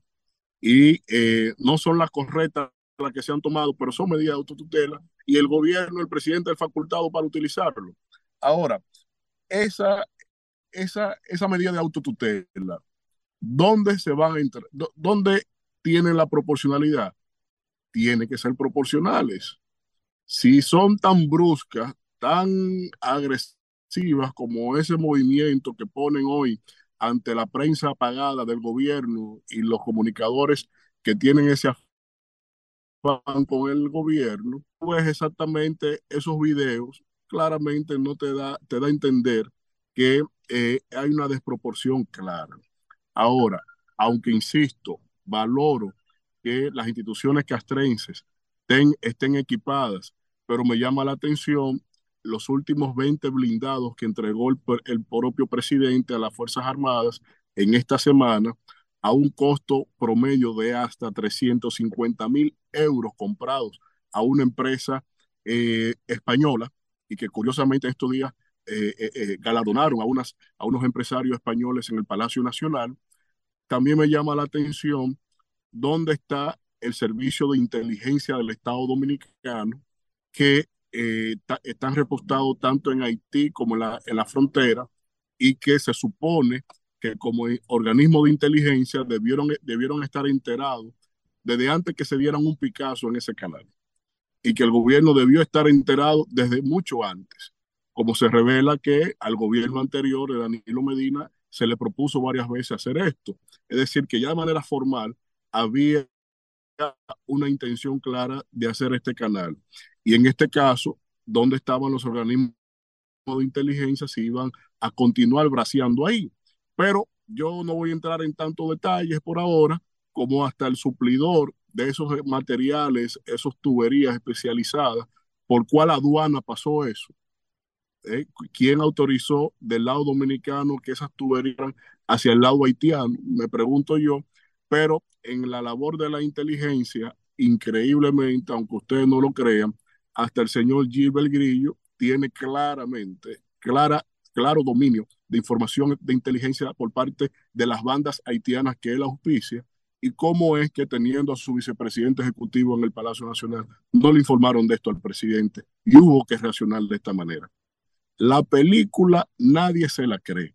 La pantomima que ha montado con esto, lo único que refleja es el nivel de envergadura, de la desesperación, de hacer lo que sea para quedarse ahí, mientras, insisto, la ciudadanía sigue padeciendo los efectos de este desgobierno en el costo de vida, la inseguridad, la insatisfacción con los servicios y sobre todo tener ahora a un presidente que de díscolo eh, en términos de estrategia, ahora se ve también que no entiende en se está metiendo, porque yo quiero saber qué le informará en la Asamblea General de las Naciones Unidas cuando le toque su discurso en el marco de la próxima Asamblea General. Muchas gracias. Rumbo de la mañana. Bueno, regresamos en este rumbo de la mañana y como es normal los viernes, ¿verdad? La doctora Esther de la Cruz está por acá, nuestra sexóloga de cabecera, para educarnos y enseñarnos un poco más sobre la sexualidad humana. Y de esa jodida política. Ey, también. dejar todo eso, eso vaina, eso haitiano, esa política, esa vaina y hablar un poco más de sexo. Yo creo que si la gente, si el sexo estuviera más presente en la vida de la gente, fuéramos seres humanos mucho más felices. Pero no presente, hacer el amor y no la presente guerra. en la, en la, en la ocultez, sino que la gente vea el sexo como comer, como algo natural del ser humano, que pueda Una hablar. necesidad No porque la gente tiene hasta tabú para hablar de eso. Claro. La gente no habla de sexo y por eso el rumbo de la mañana sí hablamos de sexo. Adelante, doctora. Buenos días. Hoy quiero hablar de un tema muy lindo para educar a- al bebecito que no le guste este tema. Oye, ¿quién es el primero que Y, escribió, y a Vitacho, que le gusta mucho el tema. Mi doctor. Jason García, de que mi doctora. El sexo ¿Qué tiene tántrico. que decir sobre eso? Y Kimberly, y yo que me iba. Y para Jason, este tema, el, el sexo tántrico. Eh, el sexo tántrico, bebecito, es una disciplina oriental. es eso, doctora. Es una disciplina or- sexual oriental desde milenios de años que ha echado raíces en, en nuestro occidente y se basa en un tipo de, de hacer el amor o de relación sexual de manera consciente y espiritual. Este, habla de sexo tántrico desde lo que a Kimberly le gusta mucho la historia, desde los tiempos de la historia milenaria, desde hace 5.000 años, donde se basa en los budistas y los hindúes lo utilizan. Y en la antigua India, Kimberly, se encontraron unos textos y unos libros donde el dios Shiva le enseñó los secretos de la vida a su diosa, su amada Sati. En ello, él le enseñó a manejarse en la vida, a tener un crecimiento personal, a, mane- a manejar la meditación y a enseñarle la contemplación para llegar a una vida energética desde el punto de vista a crearle energía espiritual. También le enseñó el arma en la sexualidad, cómo manejarse sexualmente, lo- los rituales de la sexualidad y a llevar una energía diferente para tener la que se maneja en las relaciones amorosas y de pareja. ¿Qué pasa? Que este es un tipo de exceso cuando dos amantes, negrito lindo, están este- involucrados en este tipo de mundo del, eh, del sexo tántrico.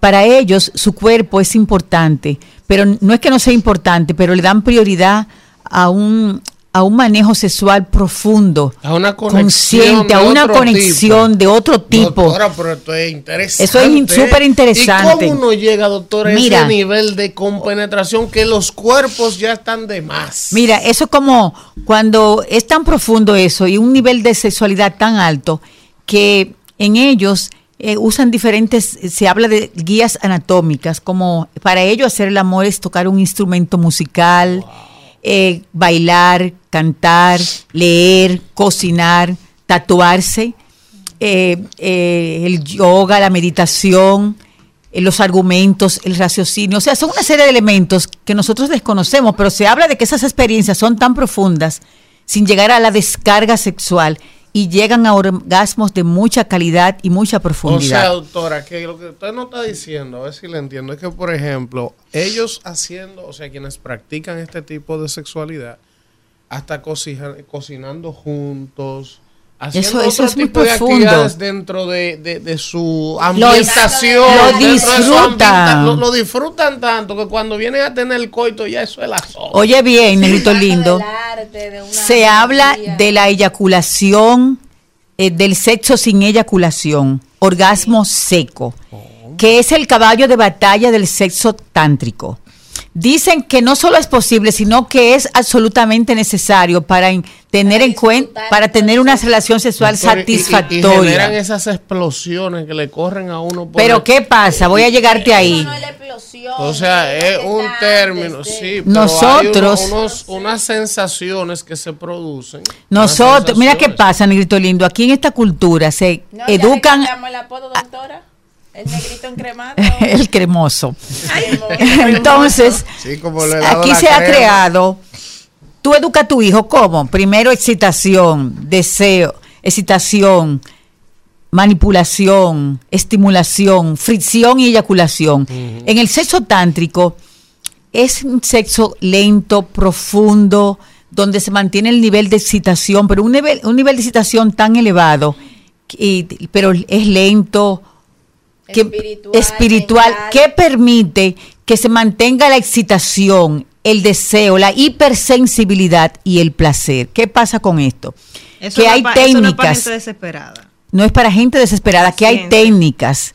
¿Cuáles son estas? De cuando el hombre se le enseña a manejar la respiración. La respiración inhalando, exhalando de manera lenta, profunda y puede eh, echa- emitir un sonido al nivel que quiera y esto eh, permite de freno para la eyaculación. También el control de los músculos pubococcígeo, que es el músculo del amor. El saber manejar esto con autocontrol de este músculo es, una, es, un, es un paro, es un stop para la eyaculación. También esto lo puede hacer la mujer cuando puede estirar de manera lenta el escroto del hombre por unos 15 o 10 o 20 segundos. Esto hace de freno para la eyaculación. Hay diferentes técnicas. Al igual que cuando hace una presión lenta sobre el frenillo del prepucio o sobre eh, esta área que está 7 centímetros antes del pene, de la base del pene, presionar lentamente sirve de freno. Al igual que los que están involucrados en la meditación, hay una conexión tan profunda donde se miran a los ojos, los dos, se miran, se conectan, como dice el negrito, y se conectan con su corazón. Desde el corazón, la mirada, el abrazo, eso los une. Pero igual eh, es un sexo, negrito lindo, trascendental, es un sexo místico. Doctora, oiga ¿Dónde? lo que dicen aquí, mi oiga lo que dicen en el chat de YouTube para que Manuel le pregunte. Dice que eh, todo eso es chévere, doctora, pero eso desespera. Doctora, Sí, desespera, te voy a hablar. Escuche esto. Escuche esto. El la señora tiene nueve meses preñada. La mujer dio a luz y entonces quedó así como la amiga. Y ya Bonita. tú lo que quieres pegarle el otro al instante desde que parió el muchacho. Oiga bien. Y tú estás esperando por lo menos que la mujer, ¿verdad? Le Se le, se le salen los puntos. por lo menos los puntos, la su, tú estás galdeándola a ella. ella a ti, tú a ella. La mujer viene, se está preparando, se lava y viene el agua prim pram y le genera un herpes a la mujer. Una Infección. Mi amor, mira, está bien, te voy a dar un chance, no hay problema. Pero tú estás desesperado, oye bien. Y cuando viene y se sana la infección, prim pram, ahí le baja la menstruación que le dura 5 o 6 días. Oye bien. Tú Si dices, está, pues, si está lactando, no tiene le que ser baja. mandado este asunto. Tú, tú un ejemplo, ¿no? Y después que pasa todo ese proceso de la mujer dice, yo lo que quiero es conexión contigo. ¿Cómo? Explícame esto. Un hombre desesperado. Oye bien. ¿Por y cuál conexión si Eh, tengo eh, 15 eso, días doctor? Hay usted sabe, doctora, ahí mismo, para ¿Eh? comentar esto, porque esto es para que la gente aprenda. ¿Pero Usted cuál sabe conexión? que la naturaleza del hombre. No, pero yo el proceso. La naturaleza del hombre, con el sexo tradicional, que mujer es mecánico, da- dando tetas, sin dormir, mira. Aunque uno quiera conexión, doctora, tengo 20 días galdeándola. Puede durar entre 20 minutos y hasta 9 horas. Eh, es un sexo- Una pregunta. Una pregunta que estoy preocupado. Ay, que le voy a llegar, ese es el objetivo. Lléguele ahí para que estos hombres se Oiga, calmen. Doctora, respóndame la pregunta. Cálmense, que le voy a llegar ahí. viene a buscar a su pareja. Doctora, respóndame la Mi pregunta. marido. Su Mi marido. Negrito lindo y bebecito, oigan esto. marido no tiene Ese sexo- conmigo. ¿Cuál es su Que problema? si viene a buscar a él. eh. Es probable que venga. Oigan Doctora, esto, ¿qué, mis doctora? hijos. Doctora, respóndame la pregunta. Te la ¿Cómo voy a responder. ¿Cómo se le puede hablar de conexión a un hombre en esa condición? Explíqueme. Mira, se la voy a responder. Está El hombre, el hombre eh, se enfoca mucho en lo genital y está muy eso es lo que piensa, sus- el sexo en el área genital. Sin embargo, Cuando el hombre aprende estas técnicas, el hombre no solo eh, se- llega al orgasmo como la mujer, el hombre aprende a ser multiorgásmico, a manejar varios orgasmos, de- como la mujer. La mujer le acarician las mamas, está allá arriba, le hacen el sexo oral, la penetran. O sea, la mujer tiene mil maneras de sentirse feliz y, y seguir en cadena. ¿Qué pasa? Que el hombre, cuando aprende estas técnicas, el hombre se convierte y se comporta desde el punto de vista sexual como la mujer, aún no, no tenga una penetración. Porque eso se enseña, bebecito, se aprende. Eh, para que el hombre mantenga, eso es todo debe ser de manera lenta para que el hombre es una mira se le enseña a manejar las energías positivas entre los Doctora, dos pero ¿cuál energía? Si ese hombre A ha con- durado 15 mírame, días esperando que se le salga bebecito, una infección y lleva 8 con una Bebecito, menstruación. a tener una ¿Cuál energía, excitación con la ropa puesta, a comunicarse, a perder los miedos, a aprender a respirar uno con el otro en la relación de la pareja. Es un amor profundo de comunicación y con el alma. Se habla de que las mujeres Eso todas no, el, el sexo tántrico no es con cualquiera, ¿verdad? Porque usted tiene que, para usted tener conexión, hay que no dar- con man- cualquiera tengo que mandar a darle un taller al bebecito y al negrito lindo. No, ustedes que yo no he hablado mucho Ok, de. Bueno, ok.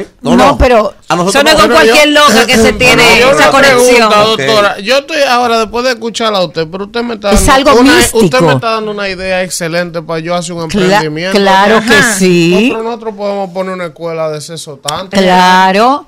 Y debo decirte a que todas las mujeres, a, a tener Usted enseña, oye, todas las mujeres somos No diosas las mujeres. ¿Quién te dijo a ti? Pero hay mujeres que son, mira, muchachos. que estábamos dormidas. Que todas las mujeres saben eso. No, no, no, no, no, no, no. Ok. no La mujer tiene más facilidad. Hay muchísimas mujeres. La mujer tiene más malamantes. es más facilidad, claro. claro. La mujer tiene, pero Doctora, doctora, escuche esto. Escuche esto, a ver. Porque a mí me gusta hacer preguntas reales. Manuel con los girasoles. Es que ustedes son medio románticos. A mí me gusta hacer preguntas reales, cosas que pasan en la vida. Ajá. Oye, oye, oye, señor- Carol, espérate, Manuel, oye, Carol, que el hombre herediano no le gusta sobar, lo de ellos es amasar harina. Ok. eso es así, es ¿verdad? El señor Manuel Cruz. El hombre occidental. El señor Manuel Cruz. Rústico que son. ama el sexo tántrico, perfecto. Pero, eh, ahora, el señor Manuel Cruz vive en un quinto piso Se le va la luz. y en el sexto piso, allá arriba, hay una vecina que vive sola, ahí arriba, que está más dura que esta vaina aquí. Oiga bien. Y esa mujer baja esos escalones, mira. Y, y sube fotos en bikini en ese, en ese Instagram. Me río. Y tú lo que estás es loco por tirarla por los escalones, la mujer, que te dé un chance de 10 segundos. ¿Cómo puede uno tener un sexo tántrico cuando esa vecina llega Tiene y que borracha coger y le diga, "Vecino, talleres". hoy es el día tuyo? Explícame este asunto, doctora. Tiene que con talleres. no es con cualquiera. eso no es Espérese, con espérese. cualquiera. Usted está soñando con la vecina. Eso no es con Esa es la realidad. Y la vecina, No, pero la vecina lo sabe. Es que la vecina es Eso- para algo Es que ocasional. ese tipo de sexo No no, es con todo el mundo, No. eso es con alguien De- especial. y debo- Pero tú quieres alguien más especial que una vecina que a ti te guste. porque a la vecina tú logras su patada. No, depende. No, depende. Debo hablar. Depende de cómo se vea la vecina, pero acá, debo depende de cómo se vea. ¿Cómo se maneja el hombre? Que yo ta- eh, del bebecito tengo otra cosa. Pero es es una pregunta real, vecina. ¿Cómo se maneja la mujer en el sexo tántrico? Primero, eh, voy a hablar de los cinco orgasmos de los tántricos. A ver si se entusiasma el bebecito. Primero, No existen dos sensaciones preorgásmicas. El primer paso y el segundo son las sensaciones preorgásmicas. El tercer paso es el orgasmo tradicional. El cuarto paso es, es cuando ya hay una multiorgasmia, que la mujer es multiorgásmica, que recibe diferentes orgasmos rápido. Sabroso. Hay una cadena de orgasmos eh, a continuación. Y el quinto paso, el que los tántricos llaman la ola de la felicidad. ¿Cómo? Es, una, La es un nivel de... Pero que sepan ellos que para llegar al quinto hay que pasar por uno, dos, tres, Claro cuatro. que si ¿Tú todo de que a llegar a la ola de felicidad. centrada, Está escuchando a la doctora. espera. conectado y profundo. En la ola de la felicidad hay un éxtasis tan elevado que puede durar la mujer en nivel de éxtasis de 15 a 20 minutos. ¿Cómo? ¿Cómo así? Minutos. Elevada a siete picos de excitación, donde ella expulsa un, una- un líquido amarillento o blanquecino que se llama anrita. Este líquido es sagrado para los tántricos y dicen que una vez es expulsado, es rico en altos nutrientes, debe ser bebido, tomado.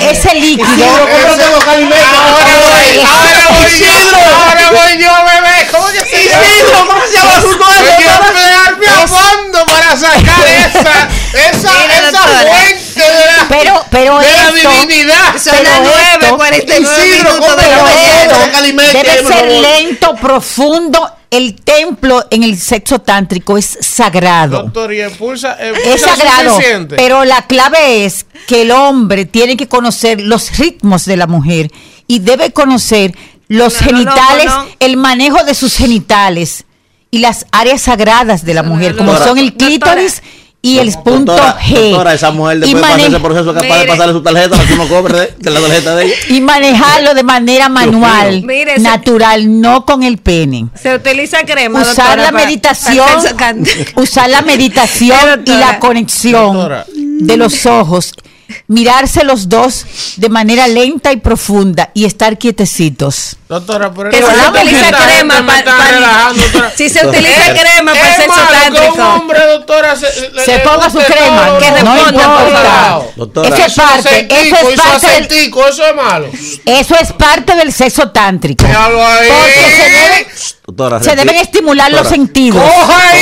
Espérese, Usted, usted que Usted- viene usted atacando. estoy Usted en lo que está atrás. Doctora, re- su aceite doctora, coco y- y- repita. y- y- No le he terminado. Repita el nombre del asunto y dónde venden los alimentos para uno saber. Repítalo. Anrita. Doctora, y, y es un líquido mucho, rico es en altos mucho. nutrientes. Es muy Es poquito. poco. Debe Ah, beberse. usted va Era eliminar para una yo, comida era para del yo día. coger un chivo al Y lado es- para bebérmelo Y después. es la ola de la felicidad.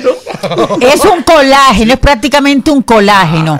Y a la mujer hay que enseñarle también a respirar lento Oh. y profundo. Y cuando la mujer está en la fase camino al orgasmo, ahí hace parada de inspiración y luego mientras más dura inspirando, más dura la sensación orgásmica, más placentero, muy bien Jessy, más placentero y baja luego. Doctora, se- ya usted me es- respirando aquí en, micrófono. luego Oh. exhala y debo decirte que cuando exhala debe emitir un sonido tan fuerte como pueda. ¿Pero qué Y eso la mantiene sonido? un grito como ella quiera. Oye, y eso la mantiene tan eso la mantiene tan excitada que dice que los niveles de placer más elevados se adquieren con el sexo tántrico, muy diferente al sexo Ya, tradicional. doctora, déjelo hasta ahí por hoy. Gracias, doctora. Vámonos, Isidro. Bueno, señores, regresamos en este rumbo de la mañana y tenemos una visita muy especial en el día de hoy. Se trata de Martín Chávez y Sofía Robles, ¿verdad? Muy buenos Ellos días. son parte de la Junta de Vecinos, ¿verdad? De la Avenida República de Colombia. Unión. La, La Unión de Unión de Juntas de Vecinos, exacto. Y ellos están aquí con nosotros porque tienen un anuncio muy importante que hacernos y me pareció una iniciativa muy interesante que creo que otras uniones de juntas de vecinos deberían replicar esto que ellos van a contarnos hoy, a ver de qué se trata. Vamos a ver. Muy buenos días. Adelante, Martín. Mi nombre es Martín Chávez y estamos aquí hoy para hablar de la comunidad. Eh, nosotros somos una unión que surgió hace dos años aproximadamente y lo de nosotros es puro, pura comunidad, cero política, cero, ¿verdad? Tema que no tienen que ver con eso. Y surgió por la necesidad de estar, ¿verdad? Eh, junto todo, luchando por una misma causa que la mayoría de, los de, la- de los residenciales que tenemos asociados tenemos temas comunes. Entonces podemos, decidimos juntarnos para todos juntos ir a resolver la ¿Cu- problemática. ¿Cuántas juntas de vecinos ustedes tienen agrupados en esa unión? Alrededor de 18, 70 mil y algo de personas. 70 mil y algo de 70.000 y algo personas. de personas. Y la idea es, ahora en el taller, como tú bien dices, de este sábado, es un, el primer taller de gestión comunitaria y municipalidad. Hasta ahora yo no he visto eso que se ha ¿De, de hecho. qué trata ese, ese Ahí taller? vamos a tratar con las juntas de vecinos, incluso juntas de vecinos de la circunscripción 1 y 3 y otras que no están asociadas a nosotros, que se han presentado interesadas en participar. Y ahí lo que vamos a tratar es cómo se gestiona el tema de una comunidad. Cómo tú hacer un llamado, cómo tú hacer una solicitud, cómo canalizar los problemas. ¿Tú entiendes? Entonces de eso básicamente se trata. Y también, pues ahí vamos a tener mesas de trabajo donde se van a tratar temas comunes, o sea, cosas que nos pasan a todas las juntas de vecinos.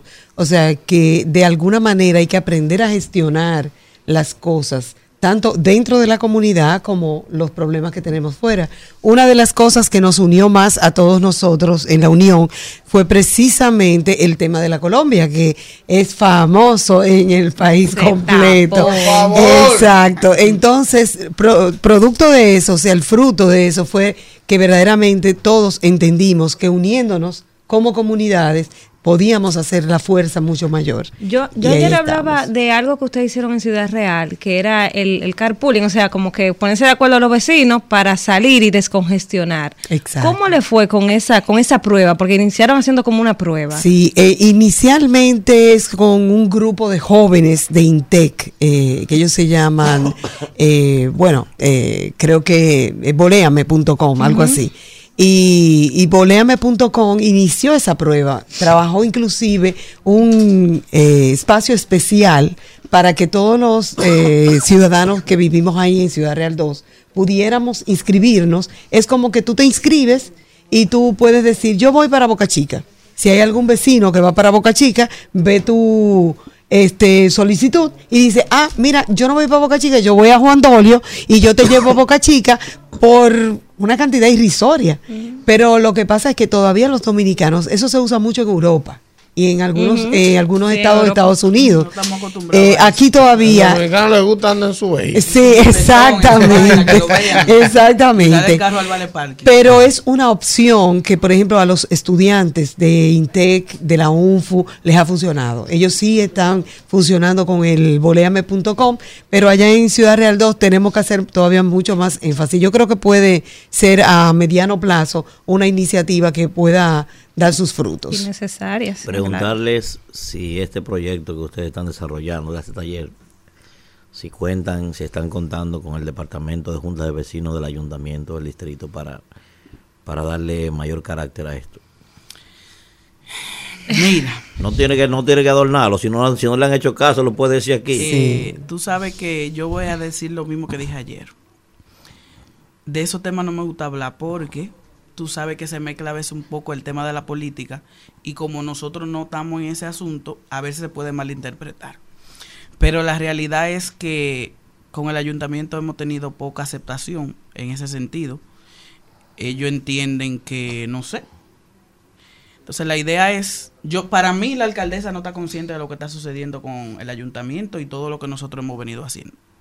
Nosotros le mandamos una comunicación el mes pasado. ¿Cómo se llama la persona que está dirigiendo el departamento de junta de vecinos allá ahora mismo? Eh, yo no me sé el nombre de la encargada, pero sí. ¿Es una señora? Sí, es una, una, no me sé el nombre de, de, de, ese- de ella.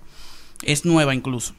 Entonces la idea es nosotros cuando le enviamos la correspondencia a la alcaldesa es eso mismo. Acercarnos a ella, explicarle lo que venimos haciendo, lo que venimos trabajando y que junto a ella, porque ellos es que tienen que tener eso. Ese taller que vamos a dar, de nosotros vamos a explicarle a la Junta de Vecinos cómo es, cómo no es. Ellos es que tienen que estar en eso. Hermano, hay algo que me parece que va a... Después que ustedes hagan este taller, hay otras actividades que ustedes van a hacer. Me Claro. hablaron de que ustedes tenían la idea, la intención de invitar a todos los aspirantes a diputados o a los principales, a los candidatos a senadores, a los, hasta a los candidatos presidenciales, lo quieren llevar ahí para que esas 18 juntas de vecinos les cuenten cuáles son sus necesidades, su problemática, conocer la intención o la propuesta de esos candidatos para entonces ustedes decidir por quién votan o quién no, que eso me parece algo interesantísimo. Eso va después del taller. Después. Por ejemplo, ahora en noviembre vamos a hacer ese tema de los debates. Y la idea es que como comunidad también nosotros sepamos por quién vamos a votar. Por ejemplo, en el tema de nosotros de la, de la Colombia, porque a- en, e- en esta primera etapa la Unión abarca, es importante que saber, la Monumental, la Duarte Vieja, la Carretera Isabela y la Colombia. O sea, Este perímetro de ahí. ¿es hasta allá? Sí. Ah, pero todo el ese perímetro. Entonces, ¿qué sucede? Nosotros actualmente no tenemos un regidor en la zona de nosotros. No tenemos diputados, no tenemos senadores. Y nosotros podemos tener la capacidad hasta de montar el alcalde. Claro, Claro, de- de decidir, tenemos 70.000 votos. Claro, entonces lo que te quiero decir es. El próximo alcalde lo decidimos la Colombia. Claro, Me lo voy a poner para eso ya. Con eso es lo que te Hay, quiero decir. hay que hablar con usted. Ahora, lo que vamos a hacer eso Por la unión. es una cosa seria y honesta.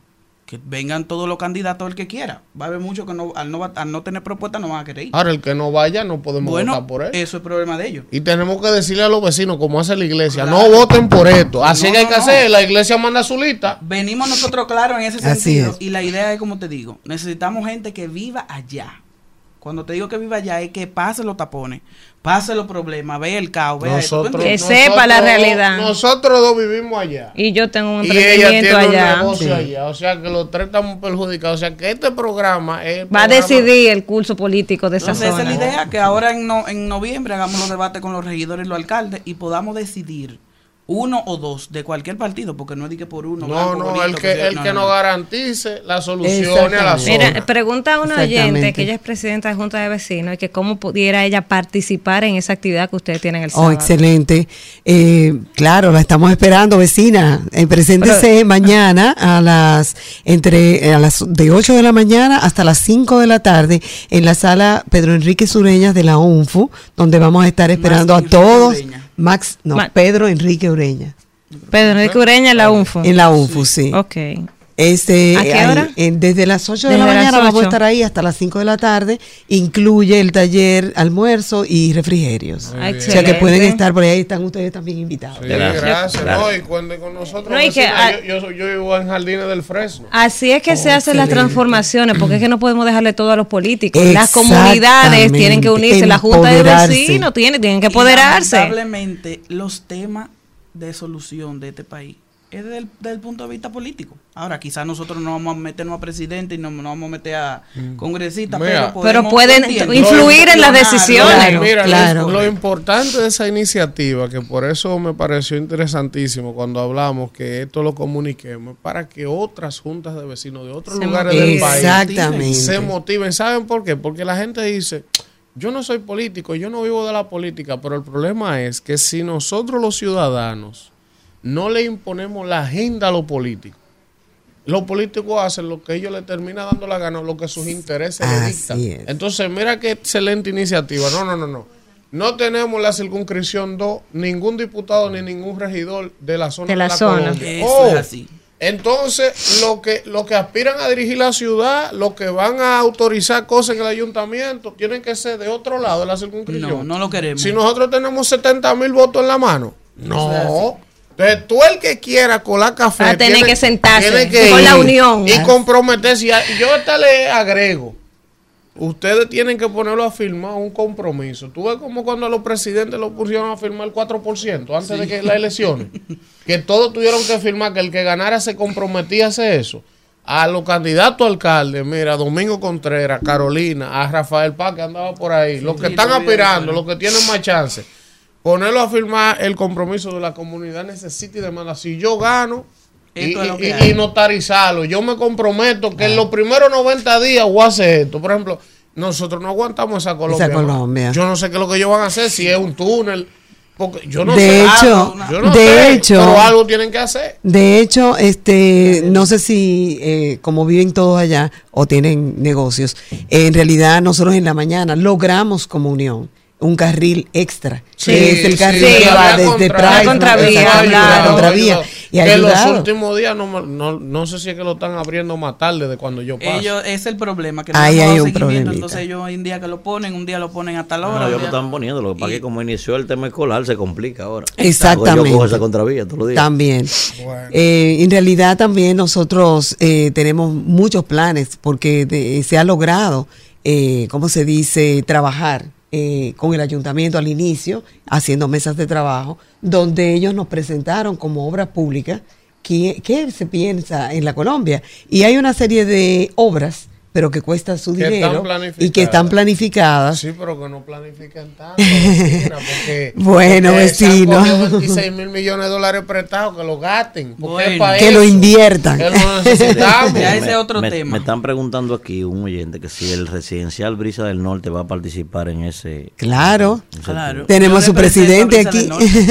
Mira, y nosotros, eh, la Junta de Vecinos mía está en Sí, la administradora me parece. Justamente le escribí en estos días para que se... Y está se activa, cualquier cosa avísame si está lenta. Sí. Bueno, Para es- que ya, le hago su lío en el grupo. Pues la pero yo van, yo creo. Es parte también de lo que hemos investigado. O sea, hay muchas juntas de vecinos que están mixtas. Tú sabes, como somos residenciales cerrados, entonces también estamos bajo la ley 5038, que es la de ley de condominios. Entonces, hay juntas de vecinos y también hay condominios. la Entonces, exacto. eso es parte de lo que vamos a debatir mañana en el taller. Está muy Excelente, interesante, así que todo el mundo vamos a organizarnos como sociedad, vamos a agruparnos y va para poder Aportar desde nuestro puesto en la sociedad y no dejarle todo a los políticos. Exactamente. Bueno, felicidades Empoderamiento. a ustedes y cuenten con este programa siempre. Así es. Muchísimas Vamos gracias. a la pausa y sí regresamos con más del rumbo de la mañana. Gracias. Rumbo de la mañana.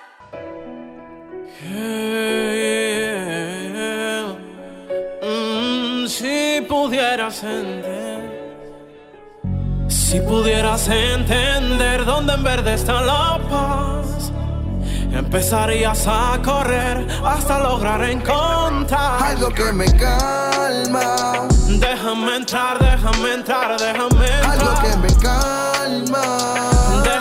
Déjame entrar, déjame entrar, déjate algo amar. que me calma, Déjame entrar, déjame entrar, déjame entrar. algo que me calma. Señores, vamos a darle un aplauso a este invitado que tenemos hoy.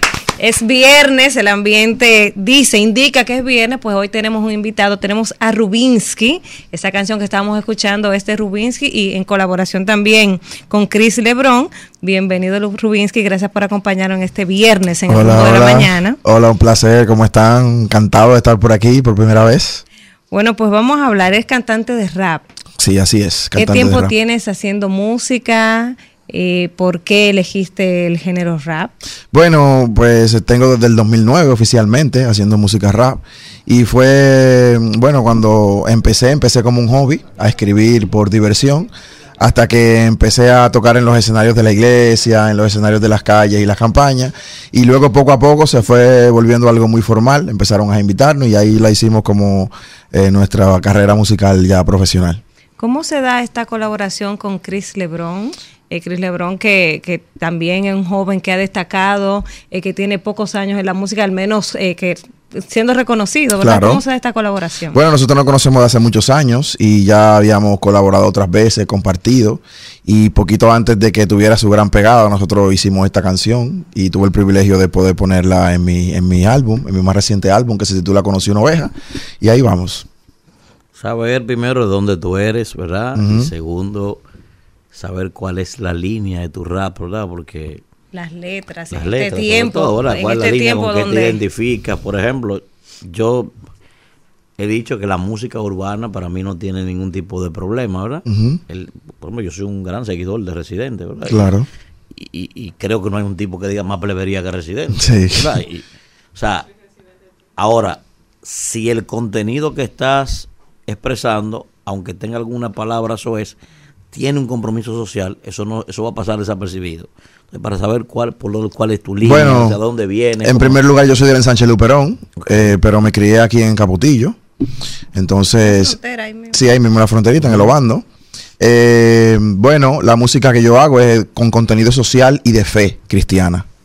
Eh, muy influenciado por la fe cristiana en su totalidad. ¿Tú fuiste cristiano? Sí, momento? soy cristiano, de hecho. Soy cristiano activo, claro que sí. Y, y bueno, una de las razones por las cuales nosotros hacemos este tipo de música es porque entendemos que la gente necesita algo más, algo diferente. Eh, nosotros creemos fielmente que la música tiene mucha incidencia en lo que es la identidad de los jóvenes por tratarse de su idioma, de su lenguaje, y cada generación habla en su lenguaje. Entonces nosotros hemos decidido eh, mostrar esa otra cara eh, esa otra contraparte de lo que tal vez no se ve mucho en las redes sociales de esos jóvenes que sí están comprometidos con los valores, sí están comprometidos con, con la familia, sí están comprometidos con un mensaje que no denigre a la mujer, o sí, y sí estamos comprometidos con un mensaje que no sea eh, literalmente de drogas o sexo explícito. eh, y nosotros nos hemos dado la tarea de, de mostrar ese otra, esa otra cara del barrio que casi nadie conoce. Y ahí, y ahí mi inquietud. Regularmente, mucha gente viene a la música, ¿verdad? Con talento.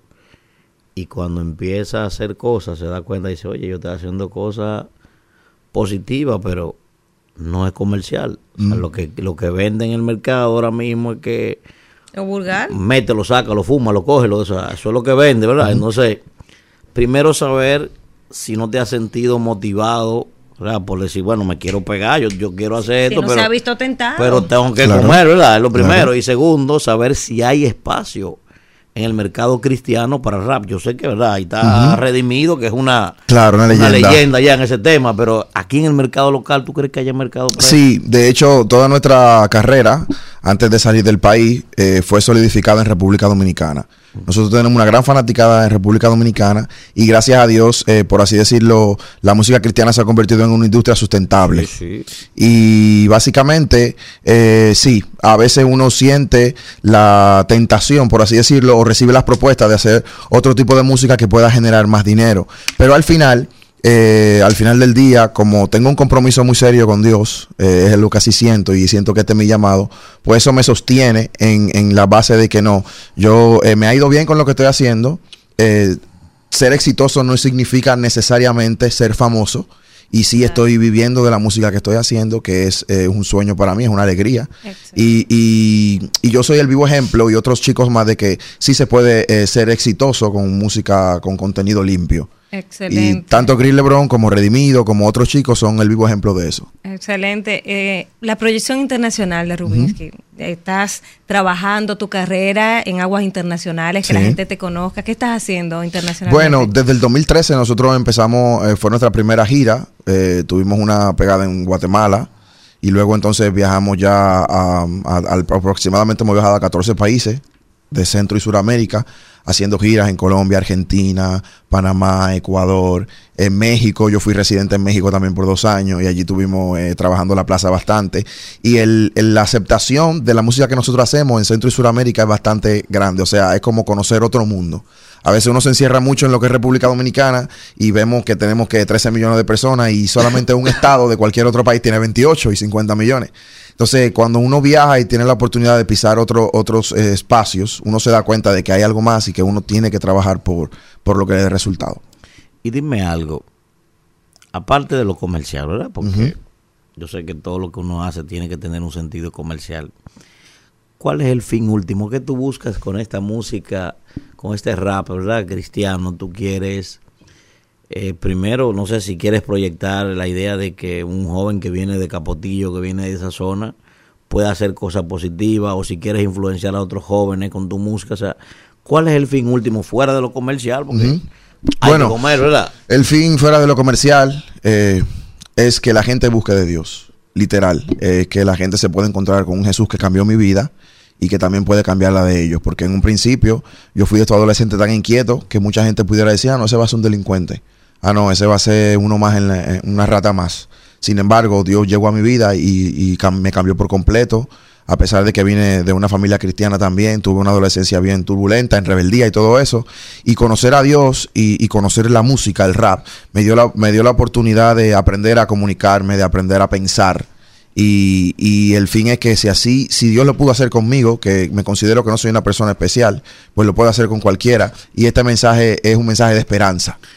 ¿Has Eh, encontrado el estereotipo tú aquí? La gente dice, bueno, ¿qué, qué es cristiano? Un ratafari, un baile. ¿Qué, qué- qué cuento es este, este hombre? Este- este- No, tú no has encontrado esto aquí? Claro que sí, hay de todo aquí en. República Tenemos, Dominicana. tenemos todos los extremos. Tenemos el extremo de la fe que dice que la música es del diablo. Pero también tenemos lo de la música hip hop también, que consideran que por ser rapero cristiano no soy tan, tan rapero.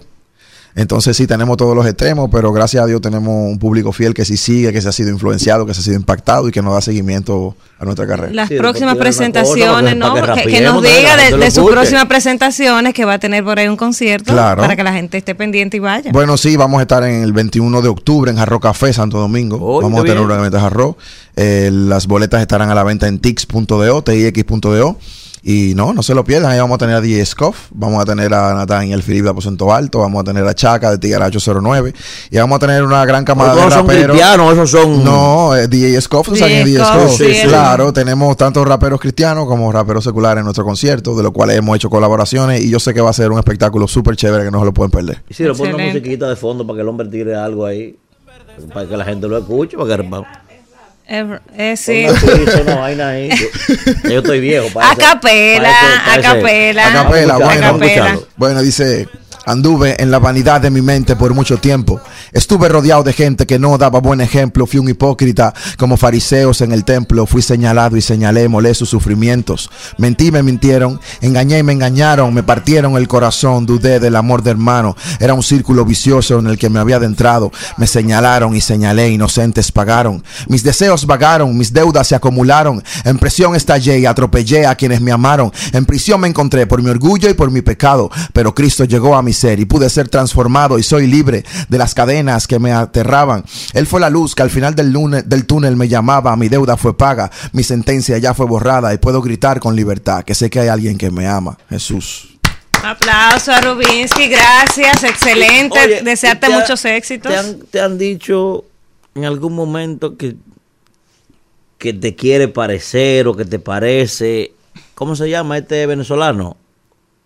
Eh, Cancerbero. a Cancelbero. ¿Te ha dicho que No, te- que- para nada, no, para nada. Que a mí me pareció tirando como a eso. Sí, no, no, muy diferente Sí. el estilo, muy diferente, sí, totalmente. Hermano, te deseamos muchos éxitos. Muchísimas que- gracias, Gracias muchísimas Es un placer primero, primero saber que tú vienes del barrio, de donde yo vengo también, ¿verdad? Siempre me siento siempre honrado cuando alguien del barrio hace cosas positivas y sobre todo que está haciendo una música diferente, ¿verdad? Muchísimas Que gracias. está vendiendo que el mundo urbano no solamente el método, lo Claro. saca, lo fuma, así que de, de verdad te deseo mucho No, muchísimas gracias, espero volver pronto y ojalá que también le va a hacer llegar unas invitaciones para que vayan al evento y se lo Gracias, disfruten. hermano. Dios mediante. Bueno. Isidro, vamos, al contacto y retornamos ya con la parte final, la gente, la llamada de la gente. Bueno, vamos de inmediato con la gente. Espérese que esto es en vivo. Isidro. Claro, Dios mío. aquí. Vamos con la gente. Buen día, ¿quién nos habla y de dónde? Buen día, Elvi. Adelante. Manuel, arrepiéntete. Ah, alábalo. Arrepiéntete, Manuel. Alábalo que él vive. Fue para eso que él llamó. Dios mío. Buen Qué día, ¿quién nos habla y de dónde? Buen día, Pedro Luis Rodríguez, Paco, desde Santiago. Adelante.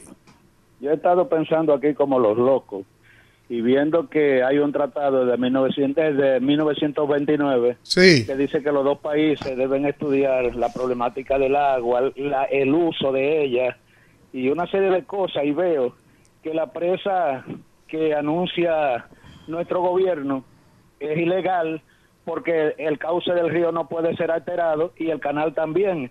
Esta bulla no será que el presidente de la República, sabiendo que su gobierno ahora mismo es impopular, está creando eh, un pequeño caos para enredar el asunto de las elecciones, porque estamos cerca, nos falta tanto. Y entonces sería muy bueno para él, sentado en una mesa, Qué barbaridad.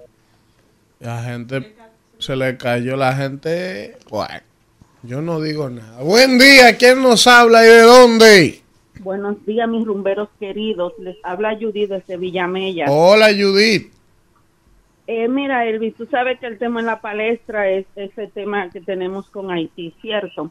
Ujú. Aparte de eso, seguimos con las EDES, que seguimos estando agradecidos aquí del ingeniero Naúd en el de Villamella, en la cueva específicamente, que nos hizo ese alambrado del triple que se necesitaba urgentemente, nos instaló unos postes de luz y le arregló la vida realmente a esa comunidad rural que lo necesitaba. Bueno, ustedes son bendecidos que la gente de este le está resolviendo todo eso. Jueguen la Dios, loto. Dios mío. Buen día, ¿quién nos habla y de dónde? Buenos días, Yesenia Ramírez le habla del Cruz de Ocoa. Adelante. Adelante, Yesenia. Y yo estoy de acuerdo ¿Y con qué es esto, que- Isidro? que hayan cerrado la frontera, porque a veces nosotros estamos en un país ajeno y no nos conformamos con hacer las cosas bien hecha, hacemos lo que no nos corresponde. Y estoy de acuerdo con que hayan cerrado la frontera y si es posible que la cierren hasta siempre. Bueno. Buen día, ¿quién nos habla y de dónde? Andrés Pérez, Independencia. Adelante, Andrés. Elvin, yo quiero decir dos cosas una- a la oposición. Una, lo que hicieron tratado en 2010 fueron ellos. Lo que hicieron plan de regularización fueron ellos. Y lo que entraron a todo eso haitiano para acá fueron ellos. Y otra cosa para los amigos los comunicadores. Si quieren que vuelva lo que le pasó a Altagracia Salazar, a Junior, el de la UAS, y a Uchilora, tenemos que seguir con el cambio. No miremos para atrás. Ok, mire profesor, usted sabe que mañana, bueno, inicia hoy formalmente, pero mañana la Red Nacional de Comunicadores y Periodistas Dominicanos va a estar realizando su séptimo Congreso Nacional de Periodistas y Comunicadores allá en Samaná, específicamente en Las Terrenas. ¿Cómo? Sí, ¿Usted entonces... va para allá? Estamos ahí como expositor mañana. Expositor. Mañana vamos a estar ahí ¿Y con hablando. Mañana vamos a estar hablando ahí sobre la comunicación digital y su impacto en la política, No ¿verdad? debieron invitarme. Ahí. que sea Usted- como ah, porque usted cree que usted es Ahí. arroz blanco que no, está en no, todo. no, no, no, Ahí. escúcheme, no como de- no a disertar en la conversación, sino como espectador. Ok, Ahí va a estar, tanto, no se quiere ahí, perder ahí va a estar el director del ITE, la verdad. Eh, el señor Omar Omar Méndez va a estar disertando también allá. El señor Víctor de Asa, ¿verdad? Secretario general de la liga, también es expositor y vamos a estar allá eh, compartiendo con los amigos, allá hablando sobre este tema. El amigo José Gutiérrez, que es el Sí, presidente. pero si hubiese sido eh, eh, si hubiese sido en Jimaní, usted no creo que estuviera tan contento. Somos colaboradores. Para la terrena Vamos que va. allá vamos a estar mañana, si Dios quiere. Entonces me imagino que ¿a qué hora acaba eso? No, eso es el domingo que termina. Eso arranca hoy. Eso arranca hoy. Claro, eso arranca hoy. Eso arranca hoy hasta el domingo. O sea que usted va de aquí para allá. No, no, no. Tengo muchas ocupaciones. Voy mañana, me voy mañana a las 6 de la mañana. Y Me entonces. imagino que a las 12 mañana usted regresa. No, no, no. Cuando no. termine, desde que termine su parte. Mi exposición es mañana a las, A las 11 8 de la noche. 11 de la mañana. Y Me de toca- que acabe me imagino que arranca Negativo, para acá. negativo. Vengo el domingo, vengo el domingo. Señores, gracias por estar con nosotros. Si Dios quiere, el lunes nos vemos en otra entrega del Rumbo de la Mañana. Rumbo de la mañana. Rumba 98.5, una emisora RCC Media.